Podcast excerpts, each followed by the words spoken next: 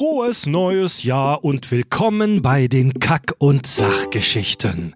Wir starten 2024 mit einer Actionfilm-Ikone der 90er Jahre. Face Off. Im Körper des Feindes. Was hat der etwas trashige Film mit Nick Cage und John Travolta mit den alten Griechen und Herkules Eltern zu tun? Welche Bedeutung hat für uns als Spezies das menschliche Gesicht und kann man es transplantieren? Außerdem lernen wir was über asiatische Filmgenres und Tobi führt ein psychologisches Experiment an uns durch. Viel Spaß beim Hören. Hier ist der Podcast mit Klugschiss. Total banale Themen werden hier seziert. Scheißegal wie albern, hart analysiert. Darüber wird man in tausend Jahren noch berichten. Das sind die Kack- und Sachgeschichten. Hier sind die Kack- und Sachgeschichten im neuen Jahr. Ich begrüße bei mir am Tisch meinen rektakulären Klugscheißer und Mitpodcaster Tobi. Einen wunderschönen guten Abend. Mein Name ist Fred, den Dritten im Bunde haben wir heute leider nicht dabei. Richard hat noch ein paar Urlaubstage drangehängt für die Familie. Dafür haben wir uns ein wunderbares Substitut geholt. Er ist schon einige Male hier im Podcast aufgetreten. Er macht bei uns hier in der Firma unter anderem den Merch, war äh, zu Gast bei GTA, bei Prestige, bei Schule, bei Bang Boom Bang. Hier ist Sven. Ihr heißt mich herzlich willkommen. Schön, dass du dabei bist, Sven. Äh, ja, vielen Dank. Ja. Ich wurde eingeladen, weil jeder Affe Richard ersetzen kann. Ja, frohes neues Jahr, meine Lieben. Ja, Prost. Cheers. Auf Prost. den, auf den trockenen Januar. Hey. Ja, Prost. Mm. 2024, Leute. Richtig gut. Ja. Haben wir das geschafft mit dem 23. War ein tolles Jahr. Ja. Mm. Wunderbar, Leute. Und ihr habt es wahrscheinlich in unserer Weihnachtsfolge schon gehört. Wir haben unsere dritte große Deutschland-Live-Tour angekündigt. Sie heißt Spectaculum Rectalis. Europatour. Richtig, denn wir sind zum ersten Mal auch in Österreich und wieder in der Schweiz. Wir kommen zu euch nach Berlin, Hamburg, München, Stuttgart, Frankfurt, Köln, Düsseldorf, Dortmund, Osnabrück, Ludwigshafen, Leipzig, Dresden, Oldenburg, Zürich und zum ersten Mal nach Wien. Tickets und Infos unter kackundsach.de. Das wird geil. Ja, hier nochmal die wichtige Info, wenn ihr da Tickets holt, und das werdet ihr, da bin ich mir sicher, macht das bitte nicht über Eventim, sondern geht erst auf unsere Website kackundsach.de und klickt da auf den Eventim-Link, weil das ist ein Affiliate-Link, dann kriegen wir da noch ein paar Cent mehr. Ja. Von Eventim und der Laden muss ausbluten. Richtig. ja, Leute. Ja, wir sprechen heute über einen Film, wie soll ich es denn sagen? Wir starten das neue Jahr mit einem Guilty Pleasure Film, um es mal Willst du mich verarschen? Das ist ein verficktes Meisterwerk. um es mal euphemistisch auszudrücken, Leute. Das ist heute ein Film, wo viele aus unserer Generation, und das meine ich völlig unironisch, glaube ich, mit Tränen in den Augen sagen, ja, endlich, dieser Film ist ein Stück Jugend. Viele andere, wie Sven hier am Tisch, äh, müssen sich aber das kalte Kotzen zurückhalten und sagen, was ist denn das für ein Schund? Wir sprechen über einen der schlechtesten Filme, äh, über die wir je gesprochen haben, vermut Was? vermutlich. Was? Und werden ihn heute abfeiern. Ich finde ganz klar, dass ihr keine Ahnung habt. Also äh, letztes Jahr, äh, 2023, haben wir das Jahr zumindest in Sachen Aufnahme begonnen mit dem wunderbaren Meisterwerk Last Action Hero. Ein Film, der ähnlich von so Schnöseln Stimmt. wie euch behandelt wird. Stimmt, ja. Ja? Ähm, und in diesem Fall, jetzt, ich, ich droppe jetzt den Titel, weil das hast du gerade nicht gemacht, sprechen wir über John Woos Meisterwerk. Ja? Der Film, der so 90s ist, dass selbst Matrix dagegen wie ein 80er-Jahre-Film wirkt. Face Off. Im Körper des Feindes. ja, Sven hat sich schon beschwert, weil er meinte, meine Woche ist gelaufen, nachdem ich den Film gesehen habe. Du hast mich zu einer Folge eingeladen und ich dachte so, geil, äh, mal wieder bei einer Folge dabei, das wird bestimmt richtig lustig. Und dann hast du geschrieben Face Off und ich so, hä? da war mal was. Äh, und dann habe ich den äh, zum ersten Mal geguckt in meinem Leben. Du hast Und den zum ersten Mal ihn- geguckt? Ich musste ihn in zwei Anläufen gucken, weil ich nach 20 Minuten gedacht habe, was ist das für eine Scheiße? und dann konnte ich den nicht weitergucken. Und dann musste ich den, habe ich den sozusagen aus Pflichtbewusstsein erst zu Ende geguckt. Ach, finde ich krass. Ja, ich möchte zu Protokoll geben übrigens, dass der Film so scheiße ist, dass seine deutsche Übersetzung einfach falsch ist. Ja, ja, die voll. sind nicht im Körper des Feindes. Ja, Selbst voll. die haben den Film nicht verstanden. Ey, also ich behaupte, und deswegen überrascht mich das so, dass Sven den Film nicht gesehen hat, wenn man zu unserer Generation der Millennials gehört, also wenn man in den 90ern ähm, schon jung war äh, oder noch jung war und auch nur irgendwann mal abends, keine Ahnung, RTL oder Kabel 1 geguckt hat, muss man diesen Film kennen eigentlich? Ich Ja? durfte Ja. sowas nicht gucken. Nicht Actionfilme, schlechte Filme. Also, das ist so, das ist so, hey, späten 90er, frühe 2000er, du machst nach 20 Uhr einen der Fernsehsender an, dann läuft der Film Ja, halt. 22.15 Uhr, überall. Ja. Also ich persönlich fand den Film als Kind richtig scheiße. Ehrlich? Ja, ich fand den blöd. Ich habe den dann so als Teenie irgendwann noch mal geguckt. Da fand ich ihn cool, weil ich dachte, man muss den cool finden, weil er so ein bisschen kultig ist. Und ich habe mir den gestern Abend noch mal angeguckt. Schön auf Blu-ray. Und ich fand den so fett. Ich fand den so geil. Ich fand den viel geiler als früher. Ich finde, also, bis auf so ein paar Szenen, die brutal peinlich sind, aber so insgesamt finde ich den richtig geil mittlerweile. Vielleicht, weil ich aber auch einfach diese Art von Filmen vermisse. Mit den brutal peinlichen Szenen meinst du alle, wo John Travolta oder Nick Cage drin vorkommen, oder? Nee, nee, die fand ich schon gut, aber zum Beispiel, äh, keine Ahnung, Nick, äh, John Travolta packt der Sekretärin an den Arsch und sie lächelt. das ist so, Sowas, wo dann denkst Auch du, das Alter. war Peak 90er. ja, ja, eben, eben, ne? Und das ist heute schwer guckbar, aber die Action-Szenen, Alter, das sind, das sind verfickte Gedichte. Das ist so gut. Also ich bin ja selber ein Genre-Fan, ne? Ich bin ein großer Actionfilm-Fan und sehr, sehr ausgehungert worden in den letzten Jahren, weil naja, offensichtlich muss man diesen Planeten verlassen, um einen Actionfilm zu drehen. Das fuckt mich total ab. Ähm, Sylvester Stallone habe ich schon oft zitiert, finde ich aber immer noch ein geiles Zitat, hat er mal gesagt, äh, ich vermisse die Zeiten, wo jemand zum Friseur geht und ein paar auf die Fresse kriegt. und das ist die Handlung des Films. einem Film, in einem ja, Film. Genau, in einem Film. Und äh, das ist so einer, weißt du, das ist ein relativ grounded, abgesehen jetzt von der, von der weirden Prämisse, ist der Film an sich grounded, so, ne? Du hast normale Schießereien, innerhalb des Actionfilm-Genres. Ne? Also das hat mit der Realität nichts zu tun, aber es sind wenigstens Leute, die aufeinander schießen. Keine CGI.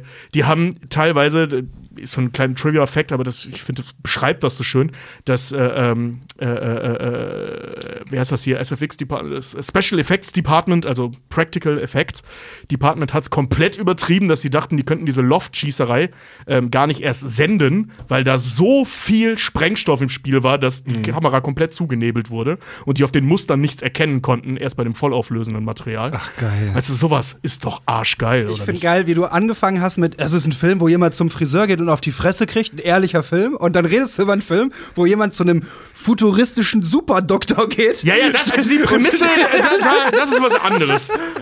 Und irgendwie nicht aufs Maul kriegt, sondern mit allen doppelt gehaltenen Kanonen, die es auf der ganzen Welt gibt, einfach alles gemacht wird, außer dass jemand auf die Fresse kriegt. Ja, Mann, mit goldenen Pistolen, zwei Stück davon, kurz bevor er von, einem, von einer Jet-Turbine gegen die Wand geballert wird. So will ich meine Filme Okay, haben. also Tobi, Tobi ist voll äh, drin. Tobi, bring uns mal rein. Für die jüngeren Zuschauer und ein Alien, das vielleicht gar nichts weiß über die Filmkultur der 90er Jahre. Was ist Face-Off im Körper des Feindes? Äh, Face Off ist ein US-amerikanischer Spielfilm vom hongkongesischen, sagt man das so? Hongkongesisch? Hongkong? Das weiß ich nicht. Ich will nicht chinesisch sagen, weil das ist ja irgendwie nicht so ganz richtig. Ähm, naja, sagen wir mal vom chinesischen Regisseur John Woo von 1997, in dem John Travolta Nicolas Cage spielt, der einen Psychopathen spielt und gegen Nicolas Cage spielt, der John Travolta spielt, der einen Psychopathen, der Nicolas Cage spielt, der einen Psychopathen spielt, kämpft. Ja. Zwei Leute, die den Körper tauschen. Oder die die auch Gesichter die tauschen. Die die Gesichter. Tauschen. Die, ja. die, Gesicht, die, die ein- Gesichter und die Identität tauschen, ein- nicht den Körper. Ein strahlender Held und ein abgrundtief böser Klischee-Gangster tauschen die Gesichter. Also, das ist ja schon inhaltlich komplett falsch. Ein komplett zerbrochener Superagent Ja. und ein, äh, äh, naja, hochgradig psychopathischer Terrorist. Ja. Er ist kein Gangster. ja. Er ist praktisch so Berufsterrorist. Ja, ja, oh er ja. wird dafür stimmt, bezahlt, ja, terroristische stimmt. Anschläge Ja, schöne. Korrektur, stimmt, du hast recht. Ja, ich übernehme mal Richards Part. Ist das ein guter Film? Hm, also IMDb, pass auf, jetzt kommt die große ja, das Überraschung. ist richtig, richtig bescheuert. Also, jetzt kommt die große Überraschung. Also, ähm, ganz kurz ein Satz zu meiner persönlichen Meinung. Wir haben es jetzt schon gesehen, äh, Tobi feiert den Film, Sven findet ihn scheiße. Ich sitze zwischen den Stühlen. Ich habe ihn jetzt beim nochmal gucken richtig scheiße gefunden, so rein handwerklich. Der ist so cheesy. Aber ich fühle den Kult immer noch und ich fühle mein 13-jähriges Ich, das den Film gesehen hat. Also ich sitze da wirklich zwischen den Stühlen. Überraschenderweise hat er 7,3 bei IMDb war äh, finanziell echt sehr erfolgreich. Platz 11 der erfolgreichsten Filme in dem Jahr. Nominiert sogar für einen Oscar, bester Tonschnitt. Und ich habe mich bemüht, Pressestimmen aus der damaligen Zeit zu finden, die den Film zerreißen. Ich habe sie nicht gefunden. Ja. Die, die Pressestimmen der wie soll ich sagen, der Kanon der Filmkritiker, besonders aus der damaligen Zeit, fand den Film geil. Hier, ich lese mal beispielhaft vor, der Journalist Thomas Gaschler schrieb, bei aller Berechnung, bei aller Kommerzialität, die eine Multimillionen-Dollar-Produktion erfordert, wirft Face Off Fragen auf, die weit über das Hollywood-Action-Kino hinausweisen. Es ist ein bitterer Film, er beschreibt physische und psychische Häutungen, die der Held durchläuft und der Zuschauer emotional nachvollziehen muss. Gemildert wird diese schmerzliche Erfahrung durch Humor, doch das Lachen bleibt einem manchmal im Halse stecken. Okay, das ist ein bisschen übertrieben, aber. Alter, weißt du, was das ganze Geheimnis hinter diesen Bewertungen ist? Wir haben Ende der 90er. Die Menschheit hat gedacht, sie wird nie wieder Probleme haben. Alle waren irgendwie reich, es gab keine großen Krisen. Alle dachten, wir sind die geilste Spezies der Welt. Also zumindest in unseren Gefilden, ja. Richtig, also in den ja. Gefilden, wo dieser Film produziert und, und, ja. und, und, und auch gezeigt wurde im Kino. Alle dachten, wir sind die allergeilsten Wichser. Wir tragen äh, rote Lederjacken und coole Sonnenbrillen, gelen uns die Haare nach oben und, und es kann nicht mehr geiler werden. Und natürlich ist das die Zeit, wo solche Filme gemacht ja. werden. Und wenn du die an denen misst, dann ist das bestimmt kein schlechter Film gewesen. Da explodiert viel, die haben alles selber gemacht, das kommen wir bestimmt gleich zu.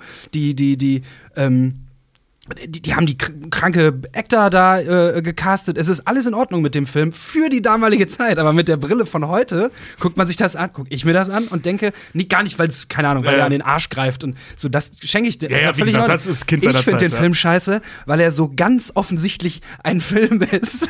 und so ganz offensichtlich, hier fliegt ein Boot durch die Luft und hier, er hat so viele Handlungsfehler, Logikfehler. Es ist so zum Kotzen. Nenn aber, mir einen. aber, aber wenn du natürlich aus einer, aus einer Welt kommst, wo du einfach nur ins Kino gehst und denkst, hey, ich habe heute schon wieder ein Eigenheim gekauft und eine Förderung bekommen, ich will Nick Cage sehen, der rumballert, ja, dann 7,3 von mir aus. Da hast du die 90er schön zusammengefasst. ja, also es ist, äh, ich finde mit heutigen Maßstäben den inhaltlich zu messen schwierig, weil die Filme erwachsener geworden sind. Ähm, Sage ich jetzt unter Vorbehalt. Also ich sag mal, was, was thematische Integrität der Struktur angeht. Da sind oh. Filme erwachsener geworden. Wiederhol, was du gerade ja. gesagt hast. Thematische Integrität von Strukturen. Na, verdammt, ich dachte, da habe ich dich erwischt. so, ne, also äh, Dinge werden heute häufig, nicht immer, nicht immer, looking at you, Marvel, nicht immer zu, äh, äh ähm, zu Ende gedacht, ne? Also die, die, die werden einfach reifer. Das ist der Film wirklich gar nicht. Also da ist ein Scheißdreck zu Ende gedacht. Ja. Da wird einfach ja, ja. rumgeballert Und, und so weiter. Äh, wichtig sind coole Bilder und coole Einstellungen und so, ne? Ähm, aber äh, auf der anderen Seite sind, ich sag mal, die Action-Szenen zum Beispiel, wenn, gerade wenn du dir jetzt Marvel-Filme anschaust oder Marvel-eske Filme, was ja fast alle Filme mittlerweile im Kino sind, selbst John Wick ab Teil 2 ist ja eher ein Marvel-Film als ein Action-Film.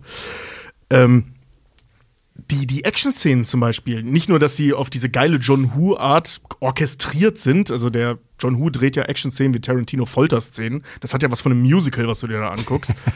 ähm, was übrigens kein Zufall ist, weil der Typ ein riesen Musical-Fan ist okay, und wirklich seine Schießereien Ach, wie Musicals inszeniert. Ja. Das ergibt dann ein bisschen mehr Sinn. Wenn, ja, wenn, du das nicht weißt und den Film zum ersten Mal guckst, denkst du, Alter, was? Guck dir mal Hard Boiled von ihm an. Das, das, dann sprechen wir nochmal. also, das ist wirklich komplett abgedreht.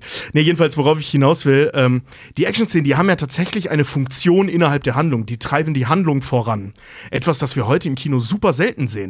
Ne? Ähm, oder im Streamingdienst ja noch viel schlimmer. Wenn du dir jetzt Marvel-Serien oder Star Wars-Serien anguckst, da hast du halt Handlung, Handlung, völlig abgesetzt davon Piu Piu und dann wieder Handlung, Handlung, wo aber mhm. nur geredet wird. Und John Woo, was er hier macht, und das gab es in den 90ern sehr, sehr viel, ist, dass während der Action-Szenen die Handlung vorangetrieben werden oder durch die Action-Szenen die Handlung vorangetrieben werden. Da haben wir bei Terminator äh, schon drüber gesprochen, weil ähm, James Cameron das ja auch so macht, mhm. dass in den Action-Szenen die Handlung vorangetrieben wird. Der Regisseur John Woo, den ihr jetzt erwähnt habt, der ist legendärer Regisseur so für viele ja. Filmfans. Bekannteste Filme sind zum Beispiel Mission Impossible 2 oder Hardboiled oder Face Off, über den wir heute sprechen. Und der gilt als einer der Pioniere des sogenannten Heroic Bloodshed Subgenres. Das er selber benannt hat. Das, ein Action-Subgenre, äh, das, aus, das hauptsächlich aus Hongkong stammt. Vielleicht kann man dazu später noch ein, zwei Worte äh, verlieren ähm, oder vielleicht an anderer Stelle müssen wir mal schauen. Der Erfolg des Films ist noch krasser, wenn man sich anguckt, in was für einem Kinojahr wir hier sind. 97 ist eines dieser legendären Kinojahre mit Titanic, Man in Black, Der Dummschwätzer, Jurassic Park 2. Also unter Konkur an Konkurrenz mangelte es dem Film nicht. Der Film erschien auch nur wenige Wochen nach Con Air, so ein anderer legendärer Nicolas Cage-Film. Äh, funny Side-Fact an der Stelle: Der letzte Drehtag von Con Air war der Tag vor dem ersten Drehtag von Face Off. Krass. Ja, das ist richtig krass. Du meintest ja gerade, es war der elft erfolgreichste Film in dem Jahr und Ja. niemand hat das belächelt, weil 97 eben oder weil eben diese Ende der 90er solche Filme hervorgebracht haben. Stell dir mal vor, der elft erfolgreichste Film dieses Jahr wäre irgendwie so Bibi und Tina 5 oder so. Stimmt. Nee, Moment, das wäre der erfolgreichste. Das war jetzt Quatsch. Es wäre Freds äh, Weg zur Arbeit mit dem Handy gefilmt. Wäre immer noch der elf erfolgreichste Film gerade. Ja, ja in, in, mit seinen damaligen Zahlen wäre er heute wahrscheinlich tatsächlich unter den Top 3 im aktuellen Kinojahr. Oder wer weiß. ja. Ja, sehr interessant. Also sehr verschiedene Perspektiven auf den Film. Ich würde tatsächlich vorschlagen, dass wir direkt mal in die Handlung reingehen. Keine Angst, die mache ich jetzt heute nicht so detailliert wie bei Django Unchained vor kurzem, sondern ich raffe das ein bisschen. Ich, ich weiß, Tobi, du könntest stundenlang über jede einzelne Action-Szene sprechen. ich würde ich auch bewundere das auch. Aber nur über die Action-Szenen. Weil ich möchte als kurzen Disclaimer davor sagen: Leute, ihr da draußen, die den Film in gut in Erinnerung haben, lasst euch das jetzt nicht durch die Handlungsanalyse versauen. Ja. Wir gucken den Film nicht der Handlung wegen. Wir empfehlen auch jetzt wieder betrunken zuzuhören, damit ihr, wenn ihr ihn immer ja nur betrunken gesehen habt und für geil befunden habt, immer noch denkt, er wäre geil. Ja, kein, keine Angst, ich mache das jetzt nicht komplett sarkastisch, sondern ich mache es halt einfach relativ gerafft. Das macht's ja nur noch schlimmer. Das macht es ja nur noch schlimmer. Wir beginnen mit Akt 1. Ich habe mal wieder den Film in Akte eingeteilt. Die beiden Kontrahenten tauschen ihr Gesicht. Zuerst mal das Wichtigste. Wir haben hier zwei Figuren, die sich gegenüberstehen.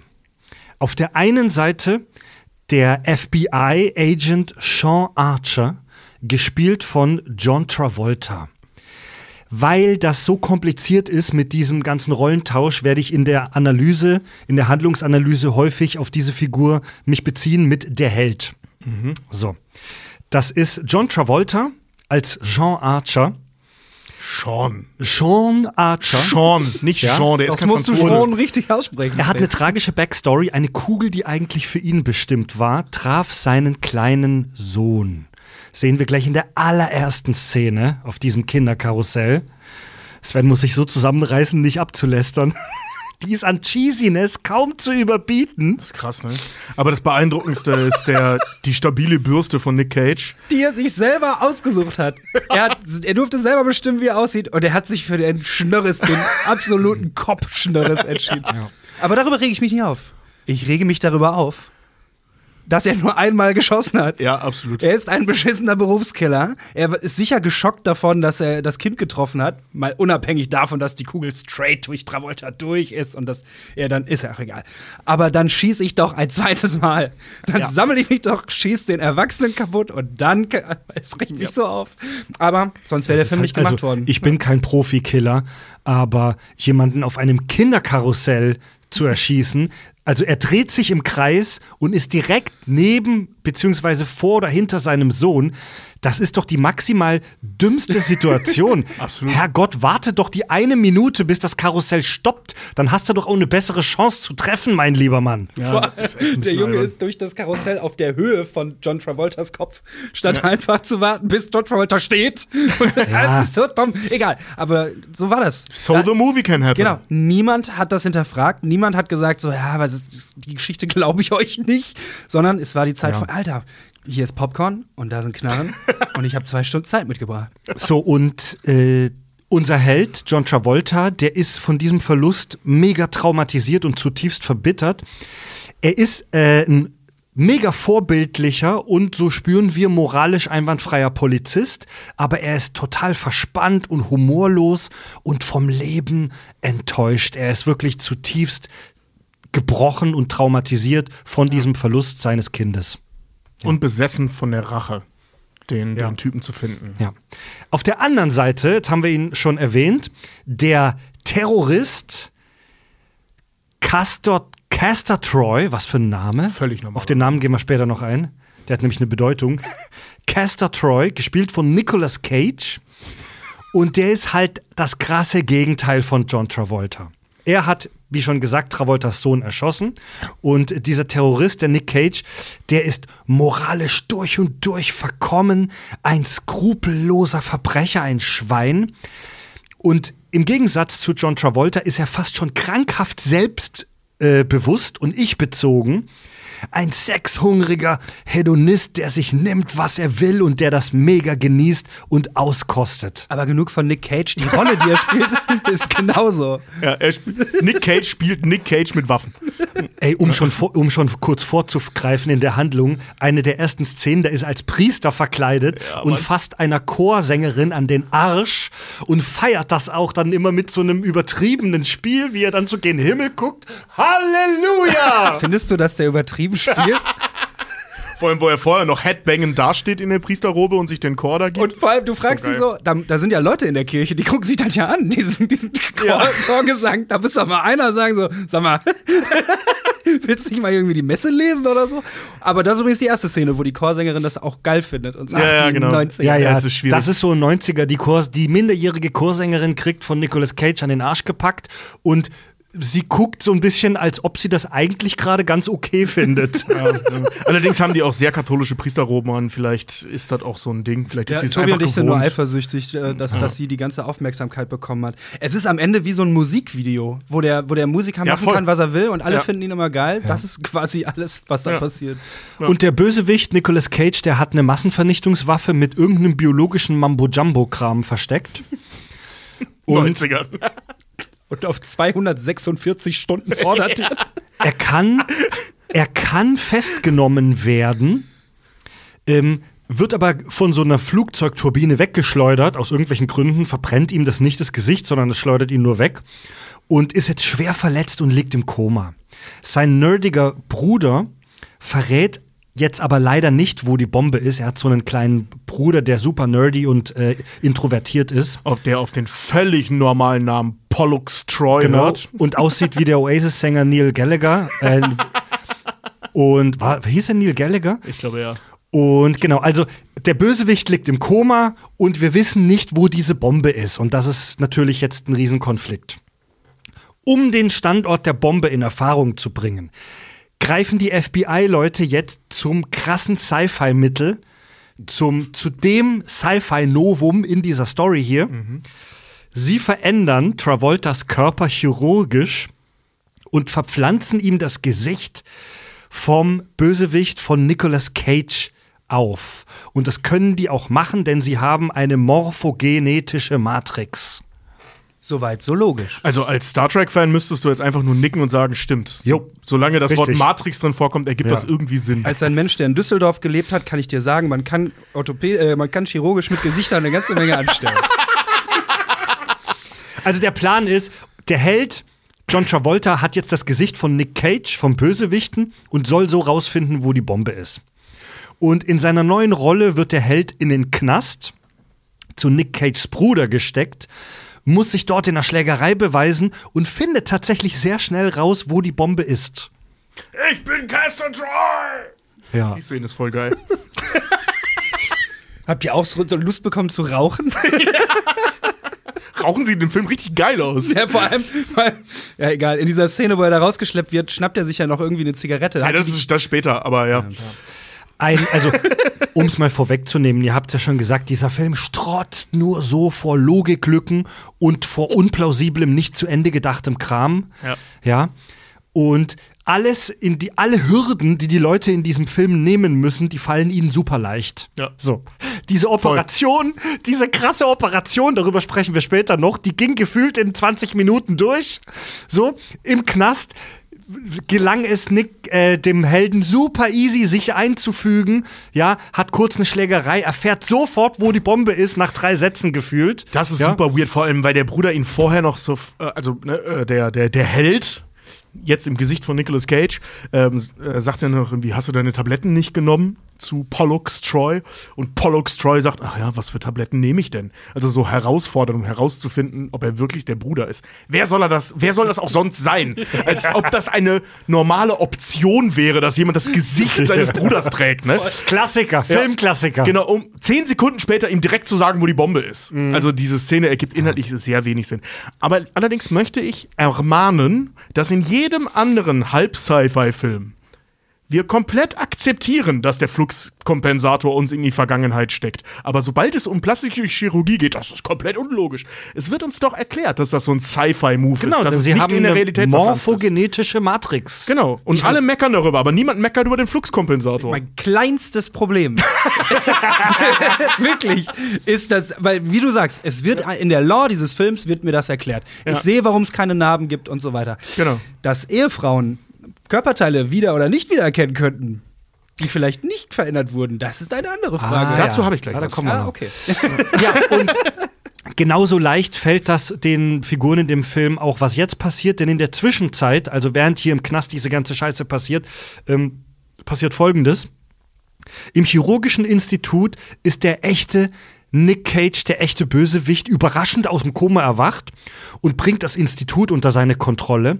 Und er, Sorry, der bringt das Institut nicht unter seine Kontrolle. Der ist alleine unbewacht da und ruft Ja? seine Jungs an. Ohne, diese, ja, ja, ohne irgendwie ans Bett gefesselt Ja, genau, zu der sein. liegt da einfach. Der, der liegt da einfach rum. Ja, den lassen wir jetzt so lange liegen, bis der eine mit seiner Mission fertig ist. Und er macht das, was der Held gemacht hat, jetzt auch. Er, der Bösewicht, lässt sich John Travoltas Gesicht verpflanzen. Und so haben unsere beiden Kontrahenten jetzt erfolgreich die Identität getauscht. Face off. Sorry, aber ey, ich bin echt ein Fan dieses Films. Aber es, diese Logiklöcher sind teilweise so schwer zu ertragen. Wieso?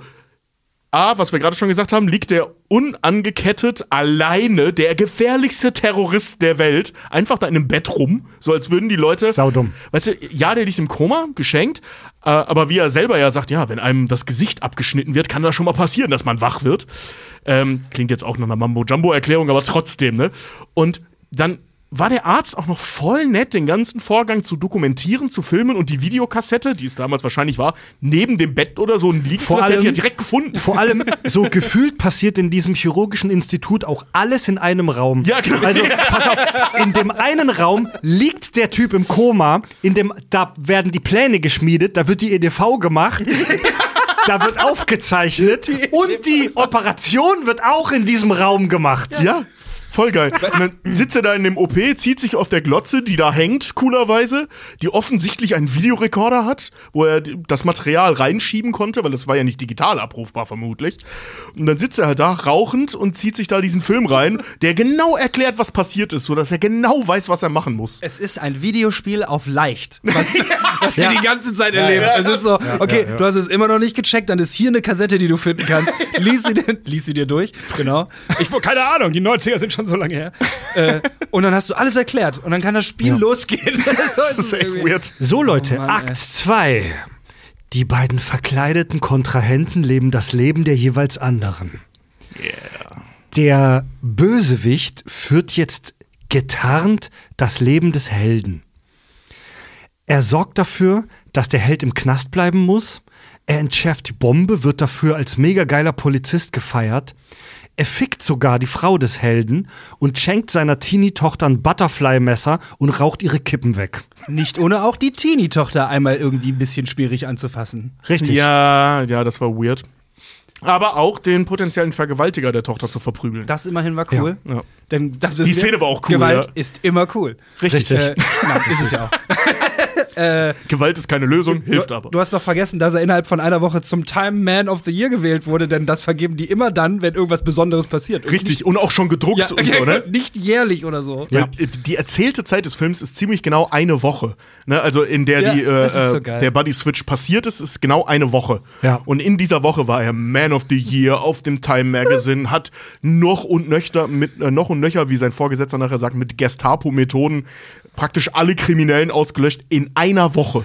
Der Also, Präsident ist an der Leitung und ihre Frau. Dann muss der Präsident voll warten. Ah, Der, also der, der getarnte Bösewicht lebt jetzt das Leben des Helden und, ro Helden und rockt das voll. So und ist halt jetzt auch voll lebenslustig. Er scheißt komplett darauf, sich so zu benehmen, als wäre er der echte Held, sondern er ist halt weiterhin der ultra krasse, coole 90er Jahre Motherfucker. Aber aufgelöst wird das, indem sein, das, das Team um ihn herum sagt, aber endlich bist du locker und cool. So. Endlich Und haben nicht- sie den Stock in ihrem Arsch verloren. es, es, also jetzt muss man dazu sagen, ganz, ganz wenige Leute wissen, dass dieser Gesichtsaustausch gemacht wurde, weil das war auch so mein erster die Gedanke. sind so, alle, und die sind alle tot. ihr müsst doch sensibilisiert sein darauf. Und dann, nee, stimmt, sein Team weiß das ja nicht. Mhm. Aber trotzdem sagst du doch irgendwie, wenn einer von, von einem auf den nächsten Tag komplett anders ist. Aber na, vielleicht auch nicht. Also, ähm, das wollte ich eigentlich bei einem anderen Thema sagen, aber ich kann es ja jetzt auch hier sagen. Ähm, man darf nicht unterschätzen, wenn man jetzt dem Film wohlwollend gegenübersteht, so wie ich, ähm, den Faktor, dass der Typ besessen davon war über sechs Jahre. Ja? 91 wurde der Sohn erschossen, 97 fängt der Tro äh, äh, Troy. Der war besessen von dem Thema. Der hat sich ja komplett kaputt gemacht. Und offensichtlich haben die beiden, also äh, John Travolta und seine Frau, eine fantastische Ehe vorher geführt, die dadurch zu Bruch gegangen ist. Und er dadurch auch beim Job zum Arschloch wurde. Und da, dieses wirklich stark einschneidende äh, äh, äh, Moment des Ich hab ihn. Ja. Es ist vorbei. Ich habe den Mörder meines Sohns gefasst. Das ist ja die Situation, in der er eigentlich steckt, so wie alle glauben.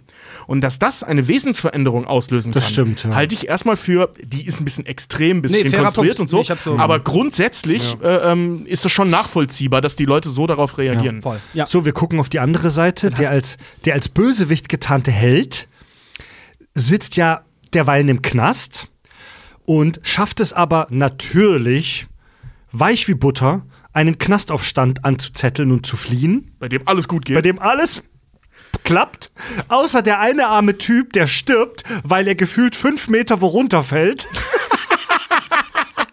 ja. ja gut, er hätte vorher noch ein paar Kugeln abgekriegt. Ja, und es gelingt ihm auch mega, mega einfach von dieser, von dieser, also der kommt aus dem Knast raus und sieht, fuck, er ist auf einer Bohrinsel. Und, und kann von da aus aber auch fliehen. Es wird uns gar nicht gezeigt, wie.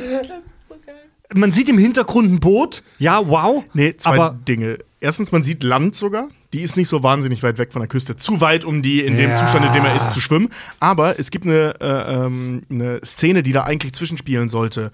Die war aber zu teuer.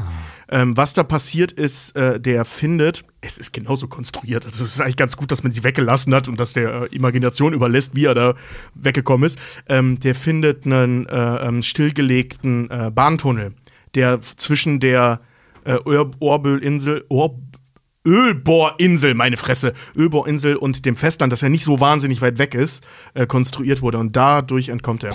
Kennt man ja, dass zu jeder Ölbohrinsel immer eine U-Bahn fährt, damit die Leute, pen damit die Leute pendeln Ja, können. ich keine Ahnung, wie realistisch das ist. Und vor allem die unter Wasser aufzumachen, da reinzugehen und wieder Ei, zuzumachen. Aber gut. Ich musste gerade so lachen. Die haben es aber nicht gedreht, weil die wäre zu teuer Ich musste gerade so lachen, weil wenn man diese Geschichte wirklich noch mal so hört von jemandem, der sie mir erzählt, dann ist es so wie Kinder Witze erzählen.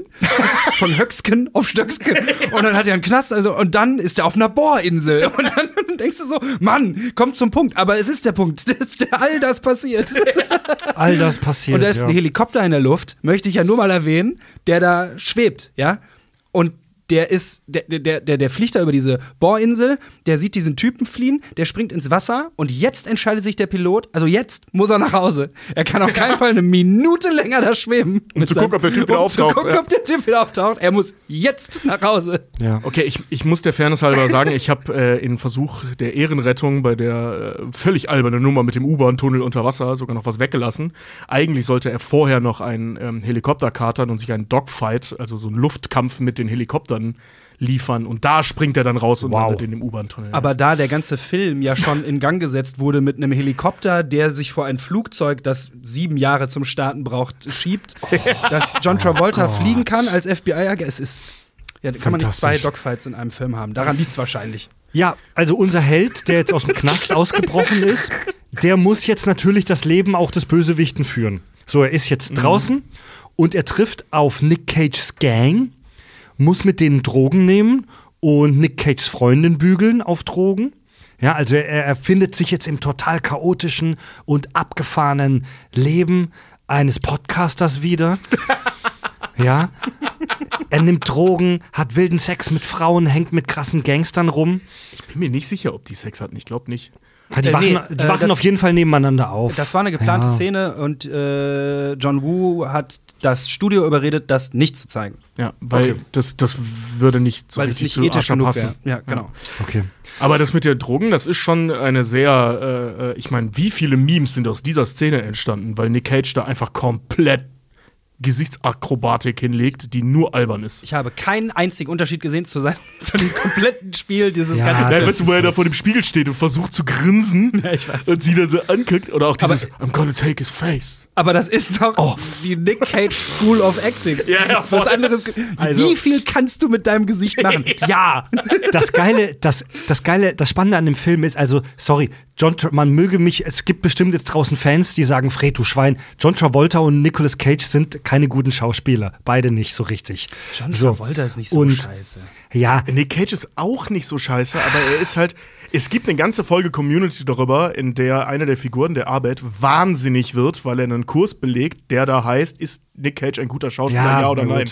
Es ist keine leicht zu beantwortende Frage. Der Film, das ist einer der wenigen Filme, die, wie ich finde, auf Deutsch viel besser sind als im Original im Englischen, Ja. weil die, die deutschen Synchronsprecher, das sind halt Profis. Und im Original, der Nick Cage spielt da echt total farblos. Der hat in seiner Stimme kaum irgendwie eine, eine, eine, Vari eine Varianz oder wie soll ich sagen. Außer der Lautstärke. Der, der hat ja. wenig Ausdruck in seiner Stimme in diesem Film. Und die deutschen Synchronsprecher, das sind halt Profis und teilweise ausgebildete, gute Schauspieler. Und die verleihen diesen, diesen Stimmen dieser Personen eine Farbe, eine emotionale Farbe, die es im Original gar nicht gibt teilweise. Also der ist im Deutschen viel besser als im Original, finde ich. Ja, also ich finde, bei Nick Cage geht's noch, bei John Travolta ist es aber in allen John Travolta-Filmen so, dass der Synchronsprecher ihn maximal aufwertet. Mhm. Allein weil John Travolta, wenn er da so als, ne, dann als Caster Troy, ne, also als der Böse Ja. dann auftaucht und so voll der abgefuckte böse Typ ist und weirdes Zeug macht und seine Frau fickt und seine Tochter da irgendwie begrabbelt und so. Aber halt so redet. Ich wollte gerade sagen, der hat eine Stimme wie ich, Ja, aber ist so voll der Bulle. ja, genau, ich bin auch immer er überrascht. So, yeah, fuck that shit. Ja. also wie bei Bud Spencer und Terence Hill, also die deutsche Synchro hat's Ja. wieder Die hat's rausgerissen. Ja, genau. Also d- unser Held ist jetzt, wie gesagt, äh, bei dieser Gang undercover praktisch und lernt da auch den Sohn des Bösewichten kennen. Und das Haus wird vom FBI gestürmt. Es gibt eine absurde Schießerei mit vielen Toten. Der kleine Sohn überlebt nur knapp. Ähm, und einer der Freunde des Bösen stirbt mit einem fiesen Halsschuss. Äh, die Sequenz ist ein verzweifelter Versuch des Regisseurs, uns zu zeigen, dass der Bösewicht auch nur ein Mensch ist und geliebte Angehörige hat.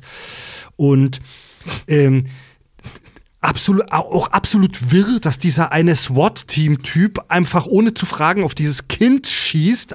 Äh, also, das ist mal wieder eine Szene, wo gar nichts Sinn macht. Das einzig Witzige ist der Typ, der sieht, wie seine Vase zerschossen wird und sagt: Scheiße, die machen mein ganzes Haus zu Klump.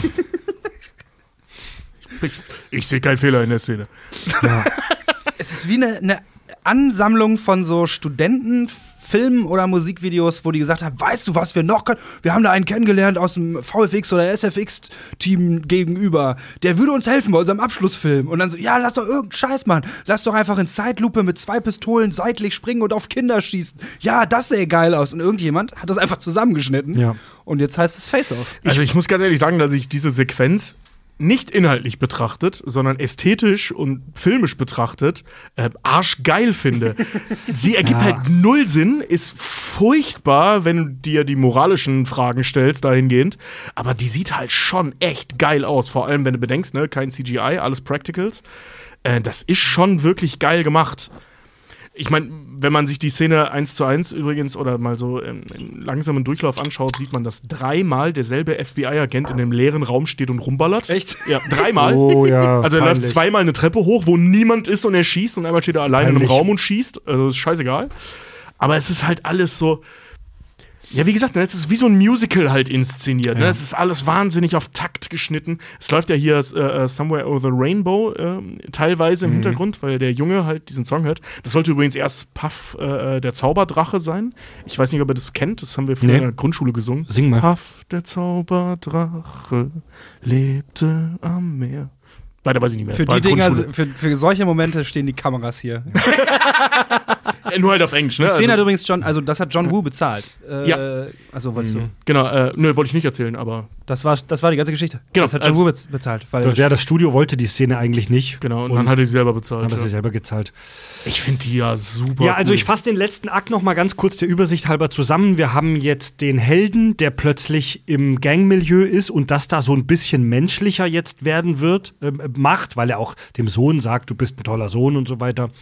Und wir haben den Bösewichten, der aber getarnt äh, im, im schönen Vorstadtmilieu des Helden agiert und da halt so, wie soll ich sagen, Würze reinbringt, die Frau fickt und, und so ein bisschen Emotionalität und Aufregung reinbringt. Ja, und plötzlich lieben alle diesen Typen. Ja. Streng genommen wissen wir auch nicht, ob der Bösewicht tatsächlich die Frau vom Helden gefickt hat. Auch hier wird weggeschnitten, aber wir sehen, wir sehen nichts, das da irgendwie dagegen gespricht. Ja, doch, also die Frau Eve sagt ja auch äh, nachher zu dem Helden, Ja. äh, ähm, wir leben seit einer Woche wie Mann und Frau zusammen, mit so einem Blick so von wegen, ey, ich muss dir was beichten. Ja, ja, Und er dann ja, ja, ja. sagt, ja, ich weiß, tut mir leid. Also, das ist Und schon damit kommen wir schon zum finalen Akt 3. Die Masken fallen. Die, Gesicht, die Gesichter fallen. Es kommt zur Abrechnung. das Face fällt off. Ja, das sagen? Face fällt off. I wanna take his face off. Sein Gesicht, ich will es abnehmen. Der Held schafft es tatsächlich mit seiner echten Frau Kontakt aufzunehmen und durch einen Blutgruppentest kann er sie überzeugen, dass er der richtige Mann, dass er ihr richtiger Mann der Held ist. Der Bösewicht hingegen ermordet den FBI-Abteilungsleiter, weil der Verdacht geschöpft hat. Und auf der Beerdigung von diesem gesichtslosen FBI-Chef, so der ist echt nur dafür da, um ermordet zu werden. Absolut, ja. Und damit man einen ein Event hat, seine Beerdigung, wo jetzt das Finale stattfinden kann. Wo John Woo endlich seine Tauben loslassen kann, weil Richtig. sonst wäre es kein John Woo-Film. Wahrscheinlich ist kein äh, äh, FBI-Chef wirklich der FBI-Chef. Das ist immer der, der das kürzere Streichholz gezogen hat, die, die Zielscheibe. Ja, nennen wir in der Filmhistorie einen FBI-Chef, der den Film überlebt.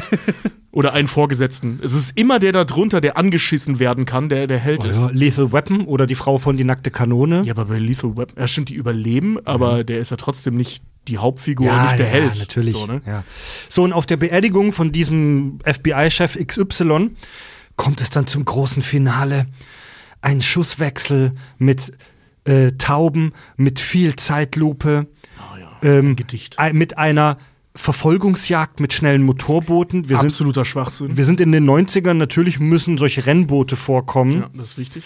Am Ende jagt unser Held dem Bösen eine Harpune durch die Brust, bekommt sein echtes Gesicht wieder und versöhnt sich mit seiner Frau. Das ist wieder so random. Happy End. Moment, er bringt noch Casters äh, Sohn mit und hat jetzt einen Ersatzsohn. Der, ist- genauso aussieht Ja. wie sein toter Sohn. Richtig. Es gibt eine und in dem Alter ist, in dem sein toter Sohn damals erschossen Szene. wurde. Hey, wir haben einen Sohn verloren, aber weißt du was? Wir haben das Ende des Films und der Bösewicht hatte einen Sohn, der genauso alt ist und genauso aussieht wie unser toter Sohn. Den habe ich jetzt einfach mal mitgebracht. Und dann sagt Und er der Tochter noch, offensichtlich ohne mit der Frau darüber zu sprechen. Ne? ja, genau. Und dann guckt er nur die Frau, ist okay? Ja, ja, natürlich. Und die, die Schwester auch so, so instant, äh, zeig ihm doch sein Zimmer. Ja, klar, zeig ich, hier ist dein Zimmer. Also, entweder sie weiß noch, das war früher mal ein Kinderzimmer Mhm. und das machen wir jetzt wieder zu einem Kinderzimmer. Oder die bringen den Jungen auch noch in das Kinderzimmer, das vielleicht seit acht Jahren da so leer steht Ja, ja. und noch so aussieht wie das Kinderzimmer von dem Jungen und sagen jetzt so, hier, alle Klamotten sollten dir ja passen. Das ist super gruselig. Es gibt bei, es ist mega gruselig. äh, bei S, also Stephen Kings S, in dem Buch eine Situation, wo sie in Georgies Zimmer kommen. Ähm, Stephen Kings S, erinnert ihr euch? Ganz am Anfang wird dieser kleine Bruder getötet, Georgie. Und ähm, die gehen halt in dieses Zimmer zurück. Und in dem Buch gibt's halt diesen unfassbar mächtigen Satz, äh, in dem Zimmer roch es, als wäre hier seit vielen Jahren nicht geatmet worden. So, ne, das ist halt ein ganz übler Satz, wie ich finde. Und genau so stelle ich mir dieses scheiß Zimmer vor. Das ist ein Zimmer, in dem seit sieben Jahren nicht geatmet wurde. So, ne? Und da wohnt jetzt einfach ein Fünfjähriger, der mitgekriegt hat, wie alle seine Bezugspersonen brutalst niedergemetzelt wurden vom FBI. Aber ja. Tobi, Happy End. Happy End. Happy End. Und vor allem, der Kleine heißt ja Adam und seine Frau heißt Eve. Adam und Eve sind wieder miteinander Digga. vereint. Was überhaupt keinen Sinn ergibt, weil das Mutter und Ziehsohn in Egal. dem Fall sind. aber Fred egal. will ja gleich noch was zu, zu Pollux sagen. Von daher, äh, wahrscheinlich fühlt sie sich Was sehr das schlau beim Namen Schneiden soll, von. ne? Ja, also erwartet nicht zu viel. Ne? Doch, sagen wir ganz das- am Ende und es ist so krass. Das wird jetzt kein Brainfuck werden, ne? Aber boah, also, also den Film muss man verdauen. Ohne Scheiß. Also, wow. Also mit heutigen Seh, ich behaupte, mit heutigen Sehgewohnheiten ist der Film für viele, glaube ich, schwer zu ertragen. Blutet 90er ist aber eine interessante, wie soll ich sagen, zeitgeschichtliche F F äh, Flaschenpost. Das ist wie eine Zeitkapsel, der Film. Wenn du die Ja. 90er erleben willst, dann guck dir diese zwei Stunden an. Also ich muss ganz ehrlich sagen, ich bin ja jetzt hier The Devil's Advocate im Prinzip, weil ich finde den Film wirklich cool, ähm, bis auf die Bootnummer. Also dies, der ganze Film hätte enden sollen in der Kirche. Das, weißt du, also die Nummer mit, dem, mit der Harpune und so, das hätten sie auch bei der Kirche machen können. Diese ganze Bootgeschichte war kompletter Schwachsinn.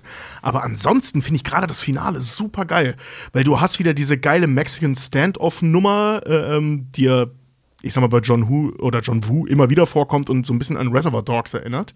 Ähm, was wo immer mehr Leute reinkommen, genau zum richtigen Stichwort, um einen coolen 90er-Jahre-Spruch zu bringen. Und alle sind bewaffnet und dann hast du diese geilen Slow-Mo, ich springe in der Gegend rum, unrealistischen Scheißszenen, die aber super geil gefilmt sind.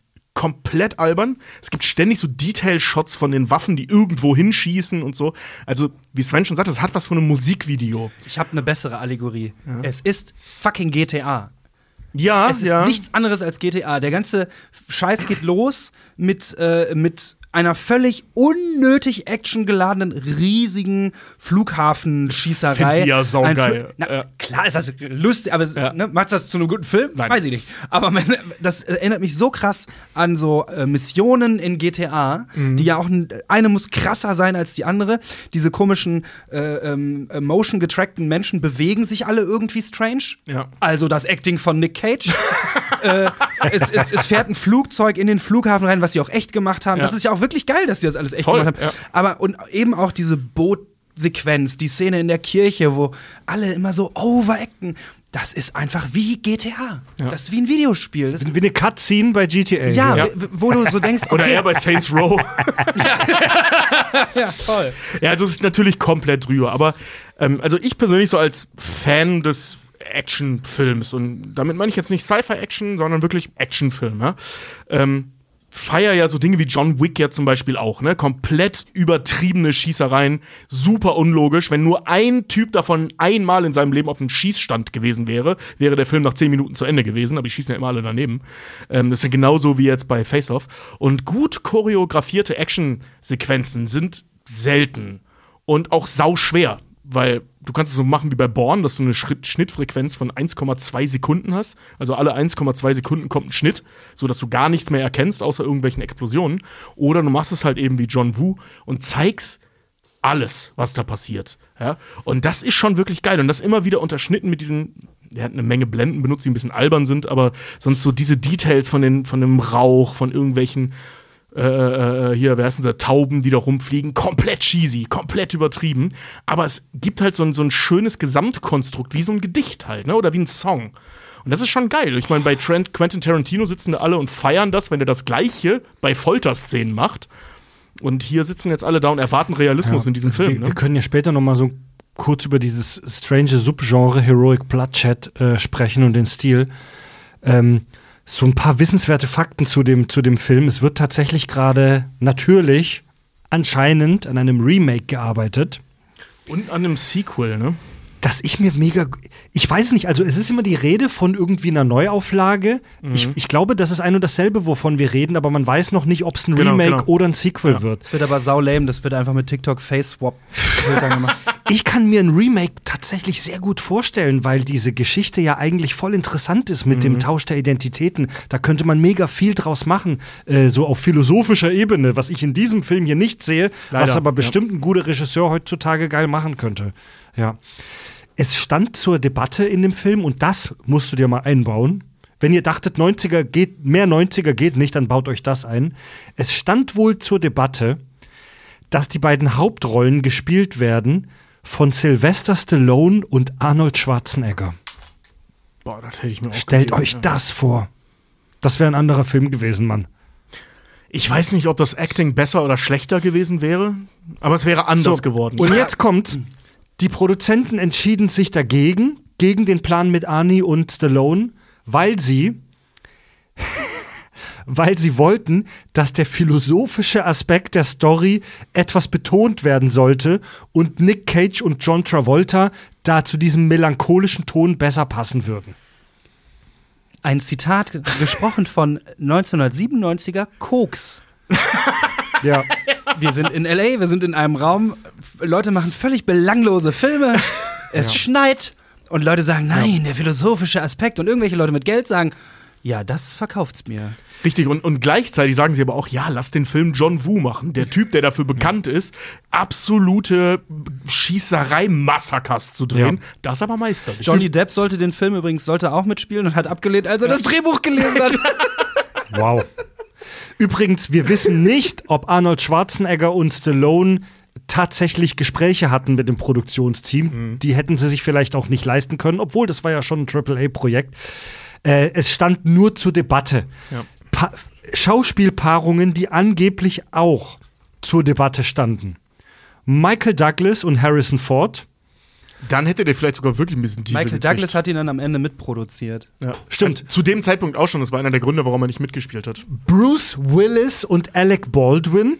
Oh, das hätte ich mir auch Und angeguckt. Robert De Niro und Al Pacino.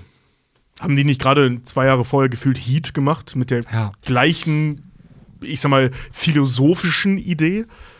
Weil du hast, du hast ja Hm. den Cop, der komplett im Arsch ist, aber für das Gute kämpft und einen voll geilen Familiendad, Saubermann, der aber ein Gangsterboss ist und die dann aufeinander clashen. Ich habe irgendwo gelesen, dass The Departed so eine Art Nachfolger von Face Off ist, aber in realistisch, dass einfach zwei Leute in verschiedene Welten gehen, ohne jetzt Gesichter tauschen zu müssen. Und ich fand den Vergleich gar nicht so schlecht. Und Ja. Departed ist ein Film. Gut, wir wollen die, also es ist völliger Schwachsinn. Ich wollte die gerade vergleichen und sagen, der, dem, dem glaube ich, das, der ist realistisch. Aber das war ja gar nicht John Woos Ziel. Irgendwie realistisch. ich wollte grad sagen. Ja, Nee, nee, selber gar nicht. Das ist natürlich kompletter Schwachsinn. Ja, ja, also wer John, wie gesagt, später vielleicht noch mehr dazu, aber wer John Woos Övre kennt, weiß, dass der Mann nicht das Ziel hat, uns eine plausible Geschichte zu erzählen. Ich hätte aber gerne den Versuch gesehen, die Größenunterschiede zwischen Schwarzenegger und Sly zu erklären. Oh, und ich ja, hätte Mann. gerne gesehen, wie äh, Sylvester Stallone in einem Film namens Face Off. Mit, Entschuldigung. Uh, ja, der hat ja eine Gesichtslähmung. Ein bisschen Ableismus am Abend. Äh, der Titel Face Off wird mit einem Schrägstrich geschrieben. Das mag etwas seltsam aussehen, wenn wir das irgendwo auf einem Plakat oder der DVD sehen. Das hat aber einen praktischen Grund. Ähm, dieser äh, Schrägstrich im Titel wurde bewusst eingeführt, denn man wollte vermeiden, dass die Zuschauer den Film für einen Sportfilm halten. Denn das sogenannte Face-Off mit Bindestrich bezeichnet den Anstoß beim Eishockey. Äh, was wohl auch äh, äh, Johnny Depps erste Intention war, als er das Drehbuch bekommen hat. Er dachte, das wäre ein Eishockeyfilm. Also heißt der Film in Deutsch Anstrich Stoß. Im Prinzip ja. Ja. Und eine interessante Info habe ich noch. Ähm, dieser Test mit den Blutgruppen der beiden Protagonisten, der hat eine Bedeutung für die Charaktere. So, das ist wahrscheinlich jetzt eine der diebsten Sachen, die man aus dem Film rausquetschen kann. Sean Archer, der Gute, der Held, äh, der hat null negativ. Null negativ, die Blutgruppe, ist der universale Spender. Wer null negativ hat, kann von allen anderen Blutgruppen empfangen. Also Gesichter oder was? Blutgruppen. Und auch weitergeben. ja, pass oder? auf, und er, denn er, so die Interpretation, er stellt sich als Polizist in den Dienst der Gesellschaft ähm, ergibt. Er ist der universelle Spender. Und der Bösewicht, Caster Troy, hat AB positiv. Er ist der universelle Empfänger. Er nimmt von der Gesellschaft, ohne was zurückzugeben. Also sprich, das Blut kann niemand annehmen, aber er kann annehmen. Oder wenige, ja. Ja. Kennt ihr eure Blutgruppen? Äh, Ich kannte die mal. Ich habe irgendwas Langweiliges, deswegen habe ich es In vergessen. meinem alten Impfpass äh, steht die noch drin. Mhm. Ich habe äh, null positiv. Das ist so eine Wald- und Wiesengruppe. Ja, sowas habe ich auch. Ist Irgendwas. das dann nicht auch deine Weltanschauung? Genau. Null positiv. Nee, die ist Ich erwarte nichts und bin immer überrascht. Ja, wunderbar. Ja, das gibt dem Film natürlich einen völlig anderen Turn. Ja. Ey, wir haben so viele, äh, aber das ist ja auch in Ordnung. Aber guckt euch bitte diesen Film an. Bitte genießt ihn so wie Tobi. Ich aber es macht, es Ja, macht ja, ja. auch ein bisschen Spaß, den zu gucken mit What the fuck? Warum sind wir in Minute 20 und da fliegt ein Helikopter mit dem FBI-Agenten drin neben einem Flugzeug her, das seit drei Jahren startet, das, äh, wo, wo das dann noch explodiert? Wo kommt die Harpune her? Es macht auch ein bisschen Bock, den Film scheiße zu finden. Also selbst dann macht der Film Bock, wenn man, ihn, allem, wenn man einfach so denkt, what Wenn du dir den, Zeit, fuck, den Alter? zeitlichen Ablauf dieser Flugzeuggeschichte, also der braucht ja wirklich ein, eine halbe Ewigkeit, um nicht zu starten. Ähm, der fährt ja vorher noch mit seinem Hammer, also John Travolta, auf das Flugzeug zu, spielt mit diesem Auto Feigling. Ne, wer weicht zuerst aus? Das Auto oder das Flugzeug? Er weicht dann irgendwie. ein Hammer. Aber Naja, okay. Äh, er weicht dann aus, ist dann irgendwie in einen Helikopter gestiegen, den er fliegen kann. Als Polizist, völlig normal. Jeder kann Helikopter fliegen, wenn man eine Marke trägt. Die Ausbildung zu einem Polizist in Amerika sind übrigens sechs Monate, also oder drei Monate, glaube ich. Aber offensichtlich lernt man da Helikopter fliegen und äh, fliegt dann mit dem Helikopter und schafft es dann noch mit den, mit den Kufen da, die so Helikopter haben zum Landen, die äh, äh, Tragflächen runterzudrücken, damit er nicht starten kann. Wie lange braucht dieses Flugzeug zum Starten? das ist eine GTA-Mission. ja. Ich glaube, ich Ja. glaub, das war einfach nur John Travolta, der ja Helikopter fliegen kann und dann angeben Stimmt. wollte, äh, dass er es kann. Ja, und also- das, Nein, also ich noch mal suche auch dieser- keinen ja. Sinn in sowas, Fred. Ich will nur Also sagen, nochmal, der Film strotzt nur so vor Logiklöcher. Also Drehbücher, die Roland Emmerich und Michael Bay verfilmen, sind im Vergleich dazu Christopher Nolan-Epen. Ja, das ist wirklich krass. Äh, sch schöne Worte von Sven. Ich beneide auch wirklich hier Tobi für seine Fähigkeit, da Teile seines Hirns abzuschalten. Der so als Actionfilm sich nur auf die Actionteile konzentrieren kann und den ganzen anderen Schwachsinn ausklammern kann. Ich kann's nicht und ich hasse, ich hasse, hasse, hasse, hasse den Stil von, von äh, John Woo mit diesen ständigen Zeitlupen. Dauernd kommt irgendwas in der Zeitlupe. Ich hasse es, Alter. Zeitlupe. Also, ohne jetzt hier einen riesen Talk über so Filmstilistiken aufzumachen, etwas in Zeitlupe zu zeigen, ist ja eine echt, ist ja ein echt starkes stilistisches Filmmittel. Weil alles geil aussieht in Zeitlupe, So. auf, außer hüpfende Möpse, möchte ich mal kurz dazu sagen. Ohne Scheiß. Ja. Und also etwas in Zeitlupe zu zeigen, ist ein echt krasses stilistisches Mittel, das man eigentlich als Filmemacher bewusst bewusst einsetzen sollte. Aber für John Woo ist es wie äh, Frischkäsetoast. Er macht es in jeder dritten Szene. Immer wenn, immer wenn er meint, der Zuschauer könnte einen kleinen Happen vertragen, macht er kurz Zeitlupe. Und so ohne, also ist meine Meinung, völlig ohne Rhythmus. Es ständig ist irgend so, eine, so ein Zwischenschnitt in Zeitlupe und dann geht's wieder in Normalzeit weiter. Ich hasse es, ich hasse es. Da ist voll der Rhythmus drin innerhalb dieser Szenen. Wenn er das in Action-Szenen macht, musst du mal darauf achten, nur, also der streckt teilweise Einstellungen durch die Zeitlupe, um den Rhythmus beizubehalten. Weißt du, wenn da jetzt eine, äh, ähm, eine wie heißt das, eine, eine Aktion drin vorkommt, die eigentlich ultra schnell geht, ne, wie zum Beispiel eine Waffe ziehen, dann macht er das in Zeitlupe, damit der Gesamtschnittrhythmus der gleiche Okay. bleibt. Hat bei mir nicht funktioniert, muss ich leider sagen. Mich hat es jedes Mal rausgerissen. Jedes Mal. Warum muss ich das jetzt in Zeitlupe sehen? Er hat einfach nur seine Hand wohin bewegt. Ja, genau, aber du, du, du suchst ja nach dem Sinn innerhalb der Zeit, äh, äh, also innerhalb der Zeitlupeneinstellung, ohne das große Ganze, die Szene zu betrachten. Keine Sorge, liebe Hochzeitsfilmerinnen da draußen, ihr dürft auch weiterhin alles in 50 Frames filmen und einfach jede Scheißbewegung. Der Vater steigt aus dem Auto in Zeitlupe zeigen und alle werden weinen. Ja. Wenn der Gesamtrhythmus stimmt, bin ich dabei.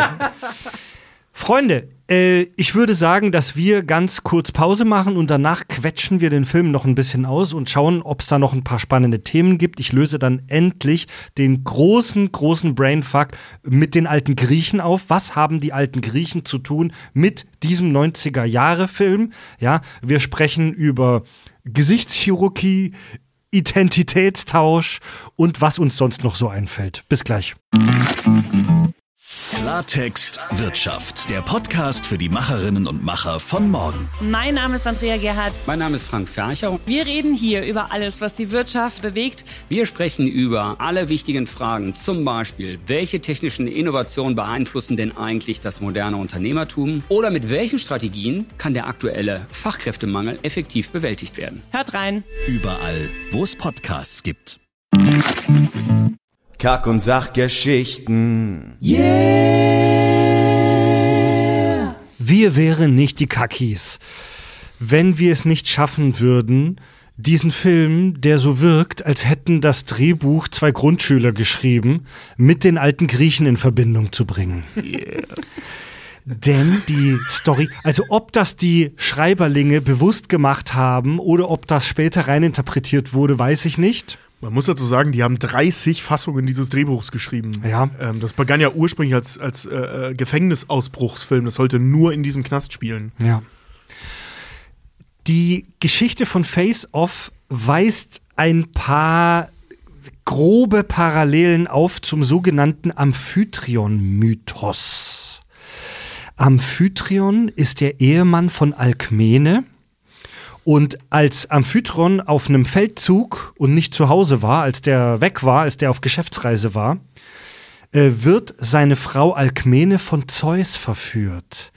Und Zeus war bei diesem Sexakt in Gestalt ihres Ehemanns. John Travolta. Richtig. Aus diesem Akt ging in der griechischen Mythologie übrigens ähm, Herakles hervor. Ja. Und da war Zeus praktisch im Körper des Feindes. Ja. Wieso des Feindes? Nö, er war Seines doch- Nebenbuhlers? Ja, ein, ja richtig. Ja, ich dachte, ja. er wäre im Körper der Frau seines Feindes. Das war er dann auch, wie häufig bei Zeus. Ja, ja, ja, ja. Sein Signature-Move. Ja, ja, also auch hier Parallele, ne? Im, im, Im Film ist es ja genauso. Ja. Während John Travolta in Gestalt von Nick Cage im Knast sitzt, schläft Nick Cage in Gestalt von John Travolta mit John Travoltas Ehefrau. Ja, und deren Ehe äh, erreicht einen neuen Höhepunkt. Also nicht nur sexuell, sondern generell. Ne? Weil, weil er jetzt auf einmal wieder Lebenslust hat. Es gibt noch eine Sache im Film, die dafür spricht, dass äh, die Filmemacher das vielleicht bewusst gemacht haben, nämlich diese beiden Gangsterbrüder äh, Castor und Pollux. Die haben ja seltsame Namen. Äh, diese Namen sind eine sehr eindeutige, für die, die es wissen, Anspielung auf die beiden Brüder Castor und Pollux aus der griechischen Mythologie. Diese beiden Brüder nennt man auch die Dioskuren.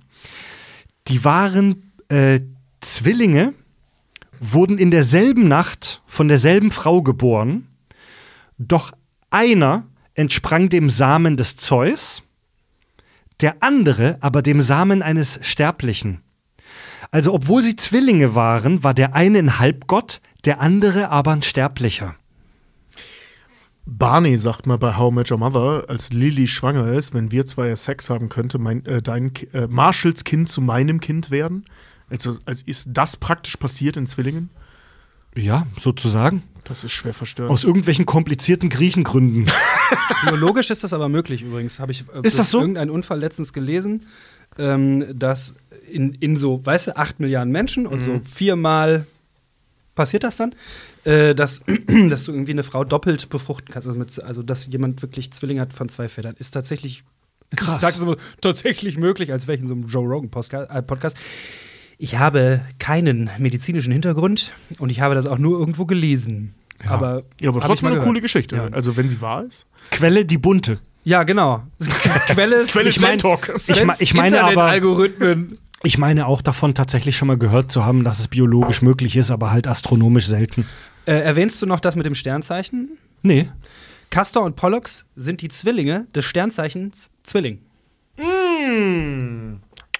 Und die beiden haben im Film den Nachnamen Troy, Castor Troy und Pollux Troy. Und diese beiden Dioskuren in der griechischen Mythologie kämpften auf der Seite von, na, wem? Troja.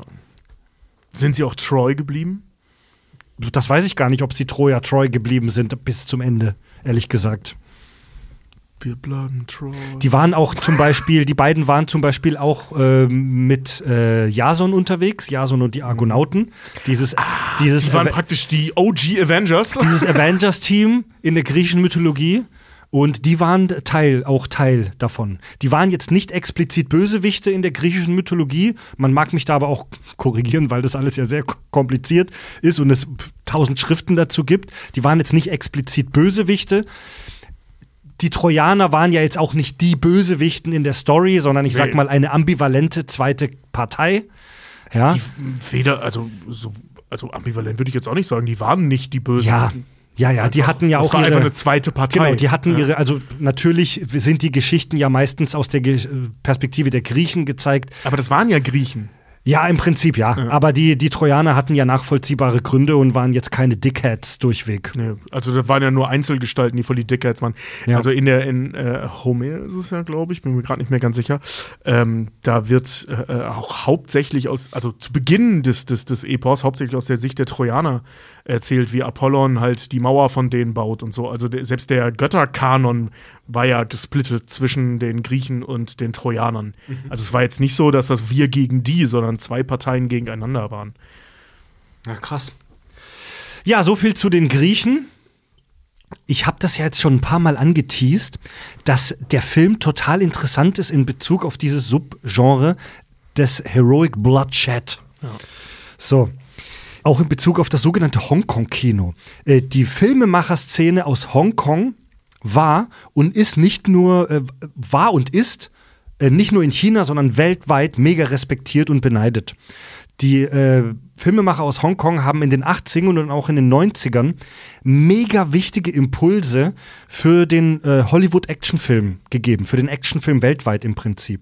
Die haben maßgeblich beeinflusst, wie sich Hollywood-Actionfilme in den 90ern entwickelt haben.